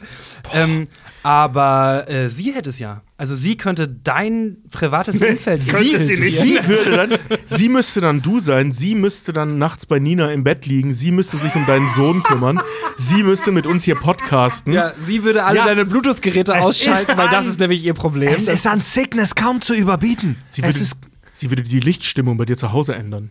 richtig. Fuck, es ist wirklich an Sickness nicht zu überbieten. Ja. Ja. Tobi, du wolltest mit uns ja auch noch über dieses Thema, das, wie soll ich sagen, wie soll man das beschreiben, sprechen? Das Gesicht. das Ge des Gesichts. ich möchte mit euch über das Gesicht sprechen. Margaret Robbie? Margot Robbie. Ja, nee, die ist ja nur CGI. Also nicht das Gesicht, sie als Person. Ähm, gibt's ja gar nicht. das war immer hier in dieser Margot, dummen. Inside-Job-Serie. Kennt ihr die? Diese Netflix-Cartoon-Serie? Ah, ach so, ja, ja, ja, ja, ja. Wo, äh, wo die Prämisse ist, alle Verschwörungstheorien sind wahr und, und es gibt eine Behörde, nämlich den Deep State, der äh, dafür sorgt, dass äh, keiner das rauskriegt. Und die finden mal, äh, oder da gibt es ein so ein, so ein, so ein Dialogbit, wo der eine sagt, ja, ich muss los, die Leute im Internet haben rausgefunden, dass Margot Robbie nur CGI ist. Es gibt so einen TikTok-Trend gerade, wo Frauen Männer fragen, name one woman. Ähm, Und die Prämisse ist, dass alle, wenn, wenn sie von dir Aufgabe kommen, Margot Robbie sagen. Weil es einfach die, die erste Frau ist, die Menschen einfallen. Das ist schon krass. Ja. Menschen einfällt, die Menschen. Ihr wisst schon. So, lass uns über das Gesicht sprechen. Auch, ich sag mal, relativ kurz, weil viele Dinge der Wissenschaft, die jetzt nicht, wie bei dem ersten Thema auch, komplett technisch sind, also medizintechnisch, weil das ist langweilig und versteht hier kein Mensch, inklusive mir, ähm, sondern über die, ich sag mal, psychologischen Faktoren des Gesichts sprechen. Ne? Das Gesicht bei Menschen ist etwas tatsächlich sehr, sehr Besonderes. Das kommt in der Natur so nicht vor oder selten vor. Also es gibt ein paar Primaten, die haben das auch, äh, verschiedene Gesichtsausdrücke. Viele Tiere haben verschiedene Gesichtsausdrücke. Logisch, unsere Vorfahren. Genau. Ähm, aber halt Primaten sind nicht unsere Vorfahren. Ja, aber sie kommen aus derselben biologischen Linie. Konzentrier Genau. dich. Ja. ja, aber ich meine, korrigiert mich, wir sind doch auch Primaten, oder nicht? Oh, Zählen weiß wir ich- nicht auch zu Das weiß ich jetzt nicht, ob der Homo sapiens. Das kann schon sein, dass der Homo sapiens laut Biobuch tatsächlich zu den Primaten. Aber das, da mögen uns die Biologen Egal. da draußen schreiben. Die sind uns auf jeden Fall sehr, sehr ähnlich. ja? also der Homo Und- sapiens ist streng genommen nicht der Nachfahre der Affen. Genau. Aber ihr wisst, was ich meine. Wir stammen aus derselben biologischen Linie. Wir haben 2024, Trump wird dieses Jahr wiedergewählt. Ich möchte, dass sowas klargestellt wird, weil es sonst wirklich gefährlich wäre. So, also ähm, sehr, sehr wenige Tiere auf diesem Planeten haben eine aussagekräftige oder eine wirklich signifikante Mimik zum Beispiel. Ähm, es gibt ein paar Tiere, die haben das auch, aber der Mensch hat da echt ein Alleinstellungsmerkmal, was die Komplexi Komplexität des Gesichtes angeht. Und das hat in erster Linie die Funktion, wir erkennen einander, was banaler klingt, als es ist. Wir kommunizieren darüber, ne, Mimik und so weiter. Und wir analysieren und interpretieren Gesichter. Also sprich, wir, äh, ich sag mal, verstehen nonverbale Kommunikation über das Gesicht. Ich habe vorher schon kommunizieren gesagt, was ich damit meine, sind äh, zum Beispiel unterbewusste Steuerungen wie Blinzeln, wie äh, äh, nicht in die Augen gucken, solche Sachen. Also nicht bewusste Ja, Kommunikation. Mann, es ist massiv, wie viel Informationen Menschen nur über ihr Gesicht austauschen können. Äh, Das ist wirklich Irrsinn. Das ist auch ein riesen Rabbit Hole, in das man sich da begeben kann, ähm, weil es sehr viele und gleichzeitig sehr wenige Untersuchungen dazu gibt. Beziehungsweise es gibt sehr viele Untersuchungen und sehr wenige Ergebnisse, die tatsächlich belastbar sind. Aber die, die belastbar sind, sind auch schon sehr aussagekräftig und sehr, ähm, ich sag mal, breit gefächert. Ähm, was ich vorweg sagen kann, es gibt Untersuchungen, ja, auch, ähm, ich sag mal, seriöse Untersuchungen, was der Gesichtstyp, ne, große Nase, kleine Augen, wie weit die auseinanderstehen und so weiter, ähm, angeht und angeblich was über deinen Charakter sagt. Ja, da gibt es belastbare Daten zu, zum Beispiel Menschen mit großer Nase, die zu, äh, ähm, ich sag mal, zu, zu, zu Dominanz neigen. Das gibt es. Die sind aber teilweise die Ergebnisse so widersprüchlich, dass die anderen Informationen über diese Person, auch bei Fotos, Kleidungsstil, Surrounding und so weiter, Haarschnitt, Pflegestatus und so weiter, sehr viel mehr sagen als diese Geschichten. Ja, das gibt es, ist aber eigentlich eher Quatsch. Weil die sehr widersprüchlich sind, auch widerlegt werden konnten, Okay. dann wieder belegt und so weiter. Also gibt- es ist sehr ambivalent. Es gibt keinen eindeutigen Konsens darüber. Genau. Ja. Also nicht jeder, der eine große Nase hat, ist dominant, aber es gibt eine belastbare Zahl von Menschen, die mit großer Nase dominant sind. Wisst ihr, was ich meine? Okay, oder dominant wirken? Optisch? Oder wie meinst Nee, du? nee, also das? schon auch ein dominantes Auftreten haben. Diese Untersuchung, äh, es gibt einen sehr schönen Versuch aus der Schweiz, da haben sie Kindern, also so frühes Grundschulalter, äh, Kindern von Politikern aus Frankreich gezeigt. Also Politiker, die sie nicht kennen. So, ne? Und äh, ähm, haben damit, das, ähm, das war kurz vor einer Wahl, vor, ich glaube 2011, 2012, so so in den Dreh, ähm, diese Politiker gezeigt, die da zur Wahl standen für das französische Parlament. Und äh, ähm, die Kinder haben tatsächlich sehr auffällig, äh, äh, eindeutig die Parlamentswahlen her- vorhergesagt. Ach, krass. äh, Okay. Die haben da praktisch, äh, wie viel Kompetenz kann man aus einem Gesicht lesen, Hm. getestet. Und die waren ziemlich, ziemlich eindeutig. Also bis auf ein paar Leute, die nicht im Parlament gelandet sind, haben die fast alle voraussagen können, allein durch Fotos. Gut, streng. Ne?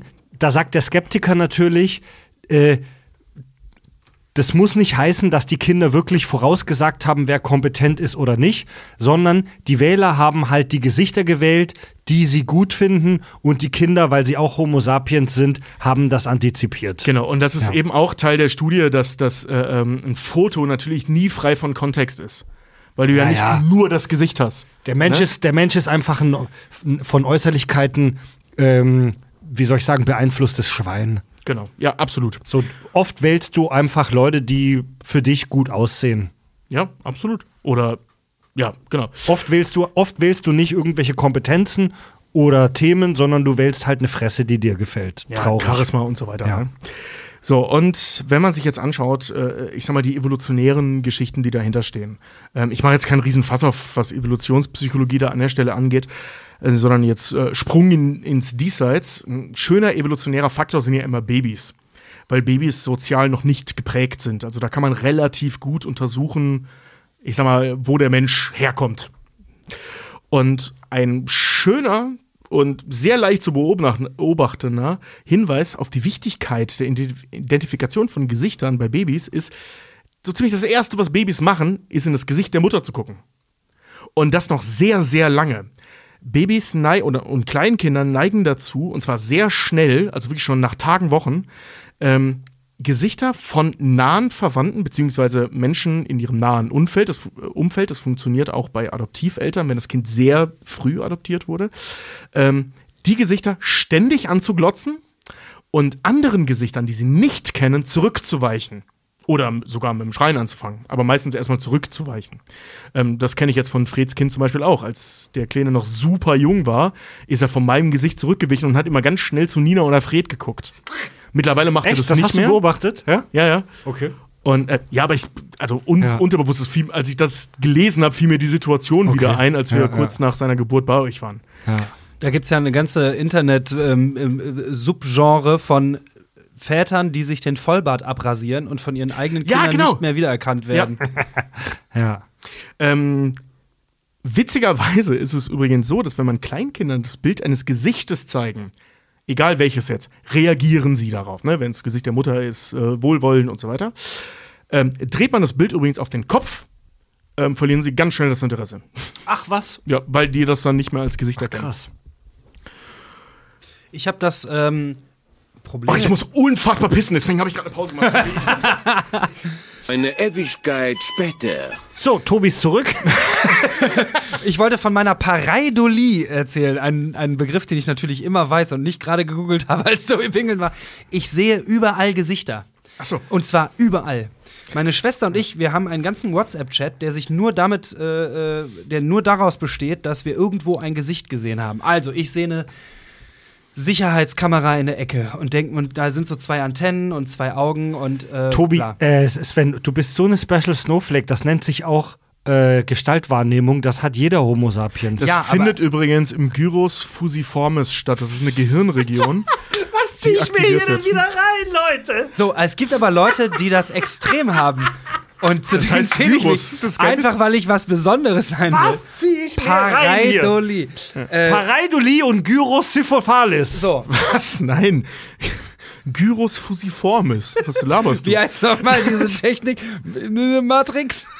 Pareidologie Nein. und Nein, die- die Syphilis. Morph- morphologische- morphologische, Morphologische Matrix. Matrix oder so? Moment, heißt deswegen bei Matrix Morpheus. Morpheus? Ja, Ähm, wegen Verändern. Morphen halt, ja. Genau. Aber Also- pass auf, lass uns zum nächsten merkwürdigen Wort kommen. Prosopagnosie. Ich breche ab, ey. Hab ich auch. Ich hoffe nicht, denn Prosopagnoso, äh, Prosopagnosie ähm, nennt sich im Deutschen Gesichtsblindheit. Oh, Brad Pitt hat das. Das gibt's. Weiß ich nicht, ob Brad Pitt das hat. Ich weiß, dass Brad Pitt Probleme hat, Gesichter zu erkennen. Aber Gesichtsblindheit ist äh, eine Krankheit, also es kann schon sein, dass er das hat. Äh, ist eine Krankheit? Bestimmt nicht. Es ist ein Phänomen, das durch Krankheit, Verletzung, äh, äh, alles Mögliche ausgelöst werden kann. Also es gibt viele Gründe, warum du das haben könntest. Das ist im Prinzip eine Verei äh, Beeinträchtigung des Gyrus fusiformis, das ist so eine Gehirnregion. Und diese Gehirnregion wird aktiv, wenn man verschiedene Formen unterscheiden soll. Und das Schwierigste, was du natürlich unterscheiden kannst, und das ist eben einer der Dinge, die Menschen halt sehr gut können, sind Gesichter zu unterscheiden. Weil Gesichter sehen formell erstmal alle gleich aus. Ne? Wir haben zwei Augen, eine Nase und einen Mund. Für einen Alien würden wir wahrscheinlich alle gleich aussehen, der anders aussehen Richtig, wir würde. kennen das ja sogar, auch wenn man da heutzutage ja nicht mehr drüber sprechen darf, aber in unterschiedlichen Ethnien. So, ne, dass Weiße für Schwarze gleich aussehen, dass wir weiße Asiaten gleich aussehen und so weiter. Also das das kennen wir ja sogar in unterschiedlichen Ethnien. Und das, also diese Gehirnregion, wenn die aus irgendeinem Grund gestört ist, dann bekommt man dieses Phänomen Pros äh, Prosophagnosie. Und das Spannende an der Geschichte ist, ähm, wenn man das untersucht, stellt man fest, dass äh, ähm, nicht nur nicht mehr Gesichter erkannt werden können, sondern teilweise erkennst du auch die Katze deines Nachbarn nicht. Ähm, es gibt ein sehr schönes Buch äh, Krass. darüber, da habe ich mal reingelesen. Ich habe es nicht ganz gelesen, aber mal reingelesen. Äh, Sekunde, ich suche mal kurz, äh, von wem das war. Also Genau. wenn, wenn dein Gyros Physikales nicht richtig funktioniert, dann erkennst du prakt, dann kannst du Gesichter schon sehen und aus denen lesen. Richtig, du kannst Gesichtsausdrücke deuten. Genau, aber Ja. du kannst sie nicht so gut voneinander unterscheiden. Im Zweifel sogar gar nicht. Krass. Und ähm, es gibt ein Buch von Oliver Sacks. Oder Oliver Sacks, ich glaube Oliver Sacks, ich glaube, es war ein Deutscher. Ähm, also er ist vor ein paar Jahren gestorben. Und der hat ein Buch geschrieben, Der Mann, der seine Frau mit einem Hut verwechselte. Da, da, da dröselt er das so für uns Otto-Normalverbraucher auf, wie, diese, wie dieses Phänomen funktioniert. Und es kann tatsächlich so weit gehen, dass du einfach Gegenstände nicht mehr vo- voneinander unterscheiden kannst. Was diese Menschen aber unterscheiden können, sind unterschiedliche Gesichtsausdrücke. Also du kannst immer noch in Gesichtern lesen. Auch wenn Fred so aussieht wie mein Bier, kann ich sagen, Fred lacht, mein Bier nicht. Also das ist wirklich, das ist faszinierend. Und äh, ähm, es gibt ein so ein, das ist ein ganz weirder Fakt, aber ich will das kurz erzählen, weil ich das so weird fand. Es gibt, äh, ähm, die sind für so eine Doktorarbeit mal äh, entwickelt worden, so merkwürdig wie, Butt, wie stachelige Buttplugs aussehende Dinge. Die nennen sich Greebles. Die werden so zur Forschung äh, verwendet, sehen super weird aus. Was erzählst du mir heute Ja, die- die für sehen so Diese ganze, diese ganze Folge besteht nur aus Begriffen und Ja, das Was ist komplett weird. erzählst du heute so alles für Tobi? Das ist doch- Das ist die eine der wenigen Folgen, wo man wirklich nirgendwo einfach random reinspringen kann. ist echt so. Du bist komplett raus sonst. Ja, und äh, äh, diese, die, also die sollen so Vogelkopf-ähnlich aussehen. Das sind so Buttplugs mit so Vogelgesichtern drauf im Prinzip. Die sehen komplett schräg aus. Und die können Menschen, die dieses Phänomen haben, unterscheiden. Aber Gesichter nicht und Formen nicht. Das ist komplett äh, äh, schräg. Und man vermutet evolutionäre Gründe oder was? Äh, nö, also man weiß es nicht. Man weiß es einfach nicht. Also daran forscht man noch. es gibt ein paar Theorien, aber man forscht daran noch. Man weiß es nicht. Also ich, äh, es gibt über Brad Pitt die Geschichte, dass er eine, eine, dass er die Krankheit hat, Gesichter nicht voneinander zu entscheiden, äh, zu unterscheiden. Jetzt weiß ich allerdings nicht, ob das nicht eine geniale Strategie seiner, seiner Agenten ist, um zu entschuldigen, dass er sich nicht merkt, wer du bist, wenn du ihm als PA am Set begegnest. Aber über ihn kenne ich das, dass er eben sagt, ähm, es ist nicht böse gemeint, aber ich erkenne Also- dich nicht wieder. Ich könnte jetzt bei Brad Pitt auf dem Hotelzimmer aufschlagen und er würde sagen, ach, du bist ja Angelina Jolie und dann würden wir Sex machen. nee, Nein, weil er er- würde vermutlich sagen, ah, was machen Sie hier? Vermute ich mal. So, und ich möchte mit euch jetzt zum Abschluss meines Themas ein kurzes Experiment machen, Oh. das ich gefunden habe. Das finde ich nämlich super spannend. Das ist jetzt ein visuelles Experiment, weil wir über Gesichter sprechen. Ich versuche das so gut wie möglich äh, ähm, auditiv aufzuarbeiten. Ich zeige euch jetzt ein Foto von dem schönsten Mann auf diesem Planeten, mir. Das musste kurz sein. Und ihr sagt mir, was euch an diesem Bild auffällt. Dein Mund ist falsch rum.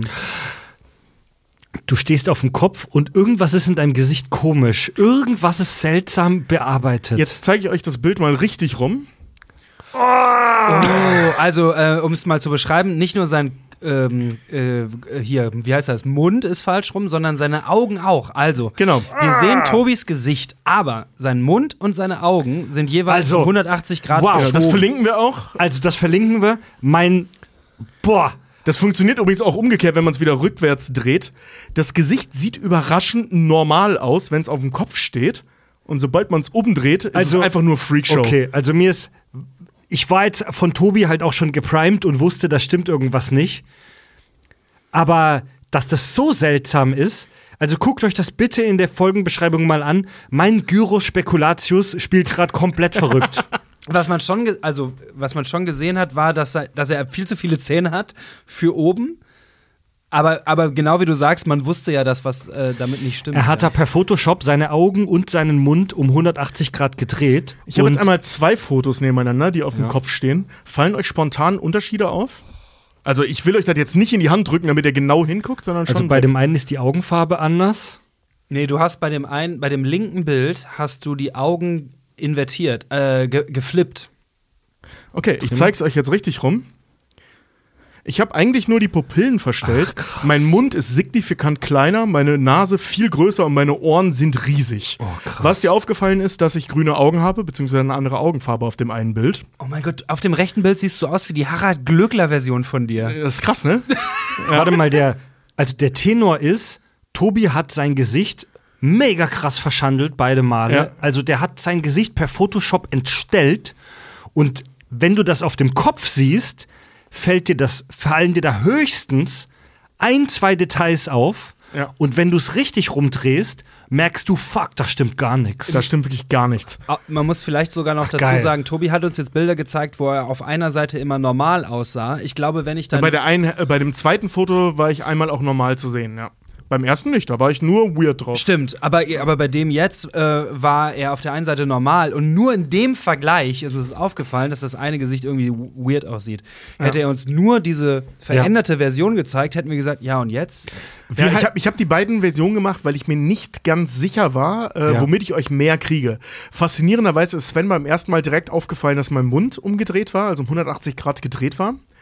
Ähm, beim zweiten Mal ist dir das ja zum Beispiel nicht aufgefallen, dass ich Mund, Nase, Ohren und so weiter alles, äh, äh, ähm, ich sag mal, gedreht habe. Und da seid ihr mir auf den Leim gegangen mit den veränderten Augenfarben. Nase gedreht auch? Also ich war Nee, die jetzt. Nase ist größer. Also- Also, viel größer sogar. Ich, wie Ja. gesagt, Normal groß wie gesagt, ich war jetzt, ich war jetzt psychologisch, wie gesagt, geprimed, weil ich schon wusste, dass Tobi da bestimmt was manipuliert hat.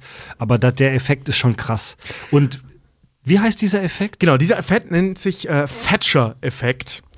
Ähm, nach, nach Margaret Thatcher, nicht weil die ein Wir merkwürdiges... wirklich wegen ja, ja. Ich wollte einen Nicht- dummen Witz kreisen gerade. Nee, nicht, weil sie ein merkwürdiges Gesicht hat, sondern weil äh, der, der Psychologe, der das, ich sag mal, untersucht hat, das mit einem Foto von Margaret Thatcher gemacht hat. Die britische Premierministerin, bekannt aus der Netflix-Serie The Crown Ja, oder die eiserne Lady. oder auch bekannt aus der realen Historie Großbritanniens. So, und warum funktioniert dieser Thatcher-Effekt? Was ist das? Was soll das? Spannend ist hier äh, zum einen die biologische Erwartungshaltung, habe ich es mal genannt. Und zwar, also unsere Sehgewohnheiten. Was wir sehen, verstehen wir erstmal. Und wenn ich jetzt zum Beispiel das erste Foto nehme, was ihr in der Folge dann auch sehen werdet, ähm, dann ist es so, dass der Mund und die Augen, äh, ne, das Foto steht auf dem Kopf, und Mund und Augen sind für euch ja richtig rum. Weil die gucken euch ja, ne, ich habe sie um 180 Grad gedreht. Der ganze Kopf steht auf dem Kopf, aber Mund und Augen nicht. Und die ersten zwei Dinge, die sich Menschen in dem Gesicht anschauen, sind Mund und Augen.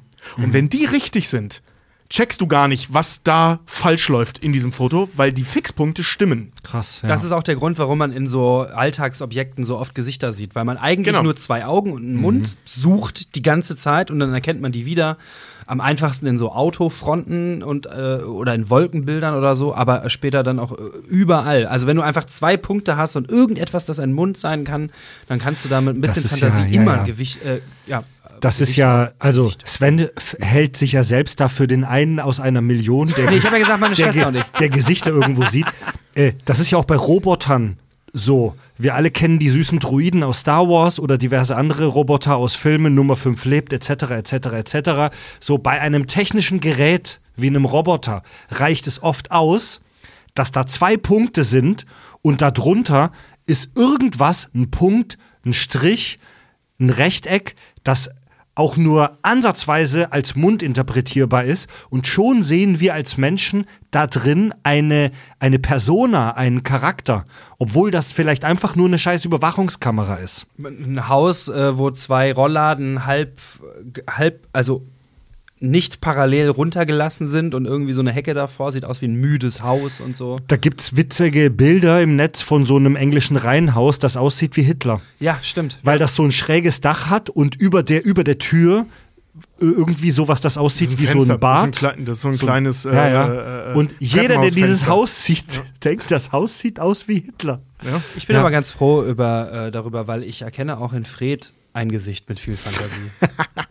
Das sind Hitler. übrigens Dinge, die tatsächlich auch in der Autoindustrie, also Autoenthusiasten wissen das, auch genutzt werden. Ja. Ne? Also, dass unterschiedliche Autos, da gibt es auch sehr spannende Untersuchungen zu, ähm, auch unterschiedliche Charaktereigenschaften, Geschlechter und so weiter zugeordnet werden, aufgrund Ja, ja. der Stellung der Scheinwerfer und des Kühlergrills. Ey, das ist mir schon tausendmal aufgefallen. Bei, gerade bei so Sportwagen oder großen Autos äh, sind die Rücklichter oder auch Frontlichter so gemacht, dass die äh, so ein bisschen böse gucken. Genau, ne? dass die so leicht angeschrägt sind, oben in der, in der Mitte nach unten zulaufen. Ihr wisst, wie ich meine.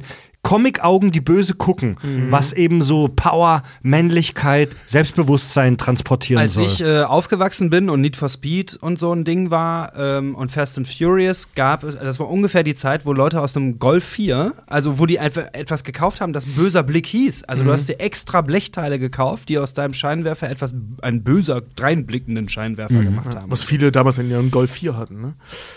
Ja. ja. Äh, was wollte ich sagen? Genau. Warum, ähm, nee, witzigerweise übrigens, äh, dieses, äh, äh, dieser ähm, Thatcherizing, nennt sich das übrigens, der, der, das Verb dazu, das Thatcherizing. To Thatcherize. To Thatcherize. ähm, funktioniert bei Leuten, die diese Gesichtsblindheit haben, nicht. Die erkennen sofort, dass da was nicht stimmt. Weil sie ja eben nicht auf Gesichter gucken können. Die sehen sofort, irgendwas stimmt mit dem Foto nicht, du hast da irgendwas gedreht. Also dieser, diese, diese Ablenkung funktioniert nicht. So, warum erzähle ich euch das? Ähm, diese, ich habe das vorhin schon mal andeuten lassen, diese super konstruierte Geschichte, die wir bei Face Off sehen, gerade zwischen, naja, dem Bösen, sage ich jetzt mal, um das einfach zu halten, und der Frau von, von Archer, ist gar nicht so unrealistisch. Ich habe vorhin ein paar Sachen schon mal anklingen lassen. Ähm, wichtig ist, was ich noch nicht erwähnt habe, ist, dass die körperlichen Merkmale gar nicht so eine große Rolle spielen, weil das Gesicht immer der erste und wichtigste Bezugspunkt bei der Identifikation eines Menschen ist. Jetzt wissen wir in dem Film auch, dass sie, weil er liest ja das Tagebuch von ihr, ähm, sich seit langem nicht mehr berührt haben und wenn nur so oberflächlich und so weiter. Also Sex hatten sie, glaube ich, zu dem Zeitpunkt seit drei Monaten nicht mehr. Ich glaube sogar länger. Oder noch länger und dann auch nur so oberflächlich. Also die haben seit sieben Jahren berühren die sich nicht mehr. So, ne? Und wenn dann nur, weil es muss. Ähm, und da kann es durchaus sein, abgesehen vom Geruch, darüber haben wir schon gesprochen, äh, äh, dass der Rest überhaupt keine Rolle spielt. So, du siehst das Gesicht, du akzeptierst, das ist diese Person. Wenn du die nicht andauernd berührst, fallen dir auch diese körperlichen Unterschiede nicht auf. Es sei denn, die sind signifikant, aber das sagen sie in dem Film ja, die sind nicht signifikant. Er ist ein bisschen größer, er hat leicht dunklere Augen. Gut, über seinen Pimmel erfahren wir jetzt nichts, aber sonst hätten sie darüber gesprochen, wenn der Unterschied signifikant gewesen wäre. Haare und so weiter werden weitestgehend angeglichen. Das reicht. Im Zweifel reicht das. Wenn du einen Freund irgendwie ein paar Jahre nicht gesehen hast, akzeptierst du ja auch, dass es noch dieselbe Person ist, ne?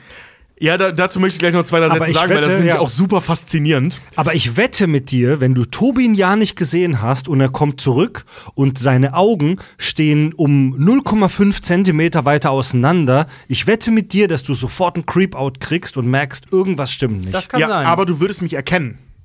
Ja. Und das, das Ja. ist faszinierend, tatsächlich. Äh, Wie gesagt, dazu noch gleich zwei, drei Sätze. Ich wollte das jetzt noch eben zu Ende bringen. Ähm, es gibt Studien, die belegen, dass äh, ähm, diese Nummer von wegen, ey, wir sind schon ewig zusammen, niemand kennt dich besser als mich, äh, Quatsch ist. Ähm, je länger man eine Person kennt, dagegen kann man arbeiten, das gilt auch nicht für alle Paare, aber so, ich sag mal, im großen Querschnitt, ähm, je länger man eine Person kennt, desto mehr gewöhnt man sich an die Eigenheiten und vor allem an das Bild, das man von einem Partner hat. Weswegen ein, ich sag mal, leichte Veränderung oder auch große Veränderungen im Zweifel überhaupt nicht auffallen. Also Personen, zum Beispiel, wenn man jetzt von einer Beziehung ausgeht, ist es sehr häufig so, dass Freunde die einzelnen ähm, Personen innerhalb dieser Beziehung besser kennen als die Partner unter sich, weil sie seltener Kontakt miteinander haben. okay. Ich finde das fair. Das war ja auch gerade, was ich. Ja. Seltsam. Aber ähm, Zu Beginn ist es logischerweise anders, aber nach Jahren, man gewöhnt sich so an das Bild, was man voneinander hat. das Faszinosum, dass deine Tante, die, äh, äh, als du ein Kind warst, jedes halbe Jahr kommt und sagt, Mensch, du hast dich ja verändert oder du bist ja groß geworden, während die Eltern sagen, ja, echt? Ja. Stimmt. Ja, stimmt. Also bei mir ist es ja so, meine Partnerin kennt mich ja als extrem leistungsstarken und ausdauernden Liebhaber. Echt? Und Nina nicht? ja, schwamm drüber. Im wahrsten Sinne des Wortes. Ja. Warte, warte, was? Was? Wenn ich dann aber nach dem Genuss, exzessiven Kirschwässerle-Genuss, nach einer Podcast-Folge mal das erste Mal nach zehn Jahren nicht meinen Mann stehe, äh, geht sie darüber hinweg. Würden wir uns aber nur jedes halbe Jahr sehen, würde sie sagen, mein Gott, bist du besoffen. Das trifft beinahe den Kern meiner Aussage. Ja, ja. Also deswegen sind solche Dinge schon nicht Mhm. unrealistisch, dass äh, äh, ähm, sie ihn nicht erkennt. Ja. Dass das jemand anders ist. Das Gesicht reicht Mhm. im Zweifel. Mega interessant, Mann. Mega interessant, diese Phänomene rund um das Gesicht und diesen ganzen Scheiß. Also, liebe Hörerinnen und Hörer da draußen, ich glaube, es hat sich in sieben Jahren Kack- und Sachgeschichten noch nie so gelohnt, mal in die Episodenbeschreibung reinzugucken. Äh, ich hoffe, eure App bildet diese Bilder ab. Wenn nicht, braucht ihr eine andere, weil normalerweise können die das. Schaut mal. Spotify kann das nicht.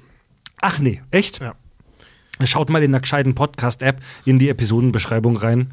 Und ich hoffe, dass ich das alles dann auch korrekt verlinke, so wie Tobi mir das anliefert. Also das sind echt äh, ziemlich cool. Also gerade dieser Thatcher-Effekt ist echt geil, weil er halt super leicht rekonstruierbar ist. Mhm. Äh, das müsst ihr mal mit Freunden und so dann da draußen mal ausprobieren. Das ist richtig geil. Also Ja. einfach den Bildern am Kopf zeigen, wo ihr was verändert habt. Vor allem, wenn ihr die Sachen um 180 Grad dreht.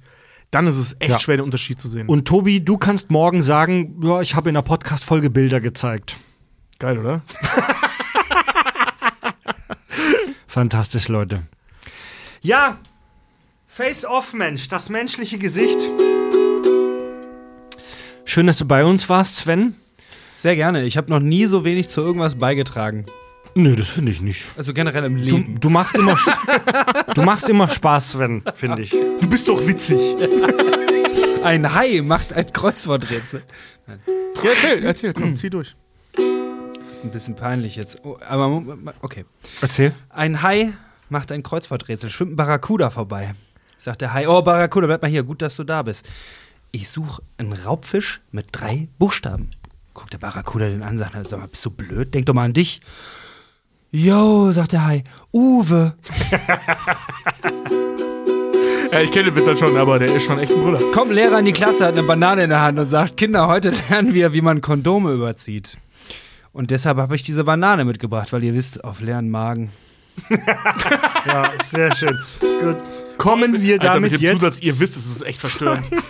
kommen wir feierlich damit jetzt zum ersten Mal im neuen Jahr.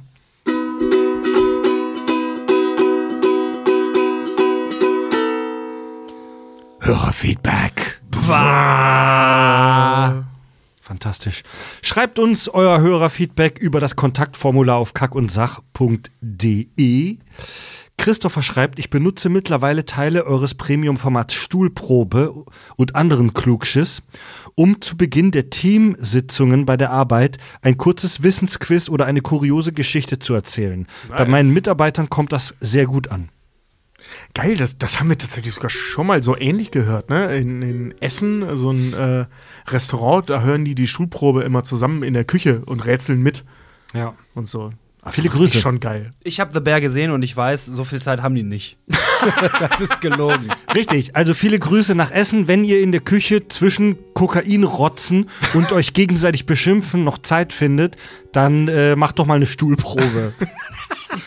Das war ein so schräger Satz. ja, Leute. Oder geht ins Ges in den Gesichtsladen und sucht euch neue Gesichter aus. Ja, die gibt es in Köln oder bei den Brüdern von Venlo. Das klang jetzt wie voll die Beleidigung, aber ich wollte einfach nur saudumm unsere Folge äh, referenzieren. Einfach weiter, weiter, weiter, weiter. Florian schreibt: Moin, ihr Lieben. Ich höre öfter und immer wieder mal gerne eure klassischen Folgen. Wir haben klassische Folgen? Ist ja Wahrscheinlich geil. die alten, ne? Ja. Primal. Wie? Far Cry Primal. Flo schreibt weiter, wie sicher sehr viele Hörer. Natürlich besonders oft die der griechischen Mythologie. Die ist doch noch gar nicht so alt. Hier hätte ich noch einen nachträglichen, etwas zeitaufwendigen Wunsch. Kapitelmarken. Oft penne ich bei einer Vier-Stunden-Folge ein und möchte dann gerne später weiterhören.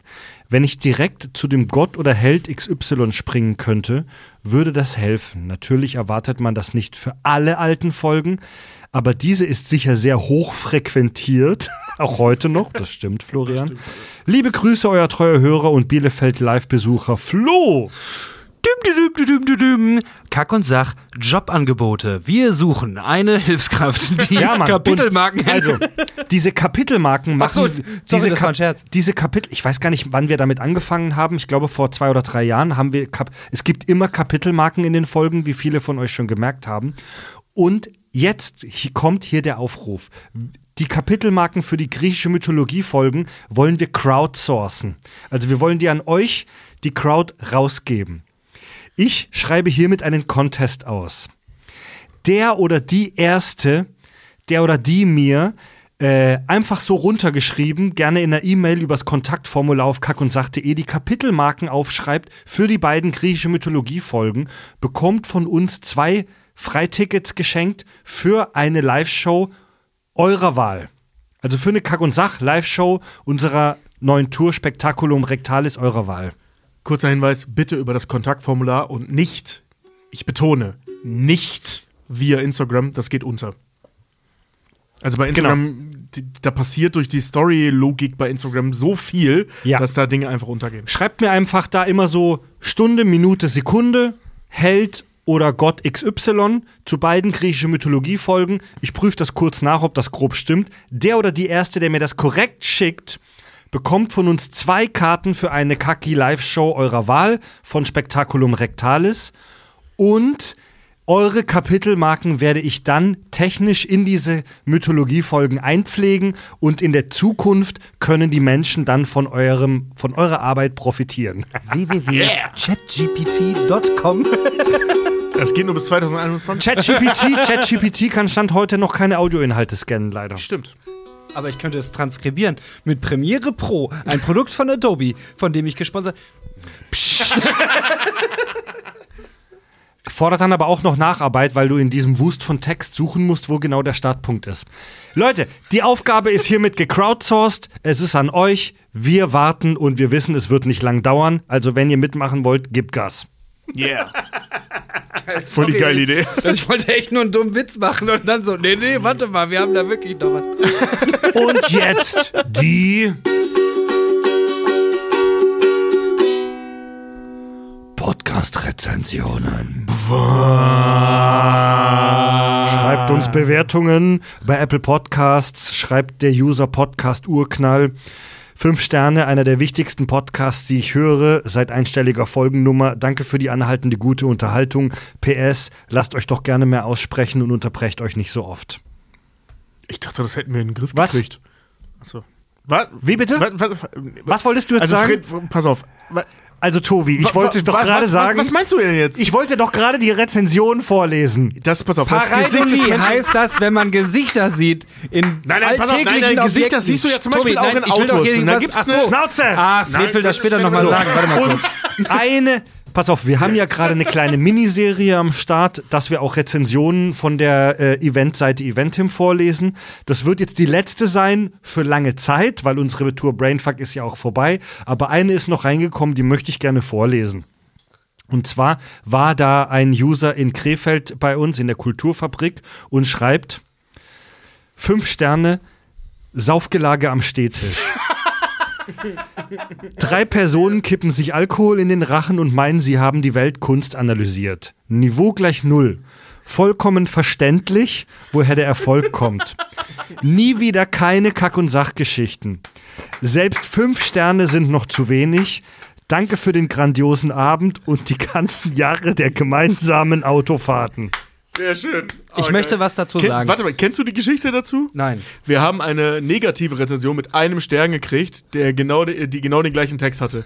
Nur umgekehrt. Ah. Ein Stern ist noch zu viel. Keine Ahnung, woher dieser Erfolg, oder äh, ich bin verständnislos oder wie auch immer, woher dieser äh, Dings kommt. Also er hat sie einfach nur umgeschrieben. Ich wollte Vielen was Dank. langweiligeres, Saugeil. romantischeres sagen. Das habe ich Tobi auch schon mal ins Gesicht gesagt. Tobias und ich, unser erster Kontakt mit etwas Ähnlichem wie einer Großstadt und da draußen und Stars waren die Monsters of Liedermaching in der Kufa in Krefeld. Da sind wir als Teenager hingefahren und äh, haben uns die angeguckt. Ich, die, bislang sind die Monsters die Band, die ich am öftesten live gesehen habe. Ich auch. Und zwar schon mittlerweile Weil zweistellig. immer, wenn die Monsters in Krefeld waren, waren wir da. So, in der Kufa. So. Und dann gibt es so ein paar Geschichten, wie Freunde von uns ähm, äh, länger da geblieben sind und die haben mit denen Bier getrunken und das war für uns wirklich die fucking Heldengeschichte. So, fuck, der Dömmel hat mit den Monsters ähm, Bier getrunken, bla bla bla bla bla. Egal.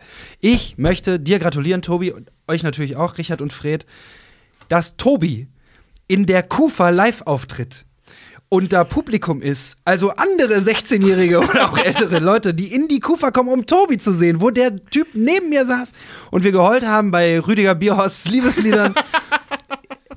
dass du in der Kufa auftrittst, finde ich wirklich richtig geil. Das war ein der, der. Rest eurer Tour interessiert mich nicht, euer Podcast ist mir scheißegal. Aber dass dieser Junge in der Kufa auftritt, wo wir selber noch als Ja, Fans zu ja, anderen ja, Leuten gegangen sind, das gefällt mir wirklich sehr. Das- gut und äh, äh, Chapeau.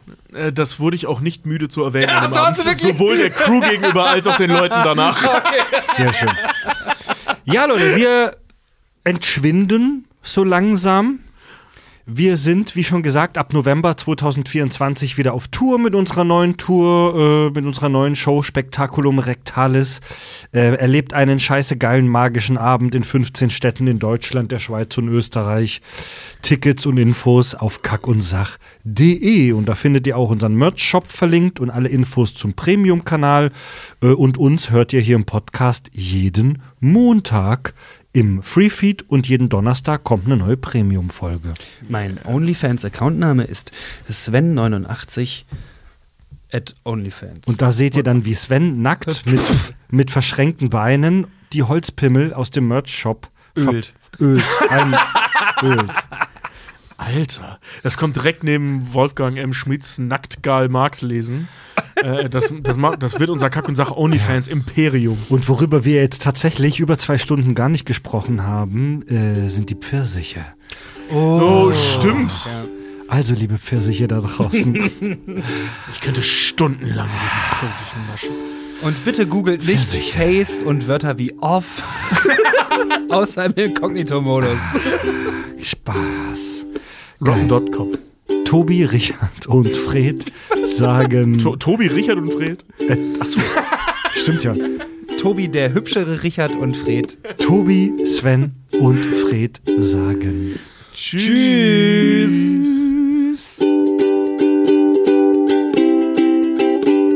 Mein Gyros Spektakularis rastet aus. Jeden Sonntag habe ich ein Gyros-Spektakel. Wenn ich samstags dachte, es ist eine schlaue Idee, Gyros zu bestellen.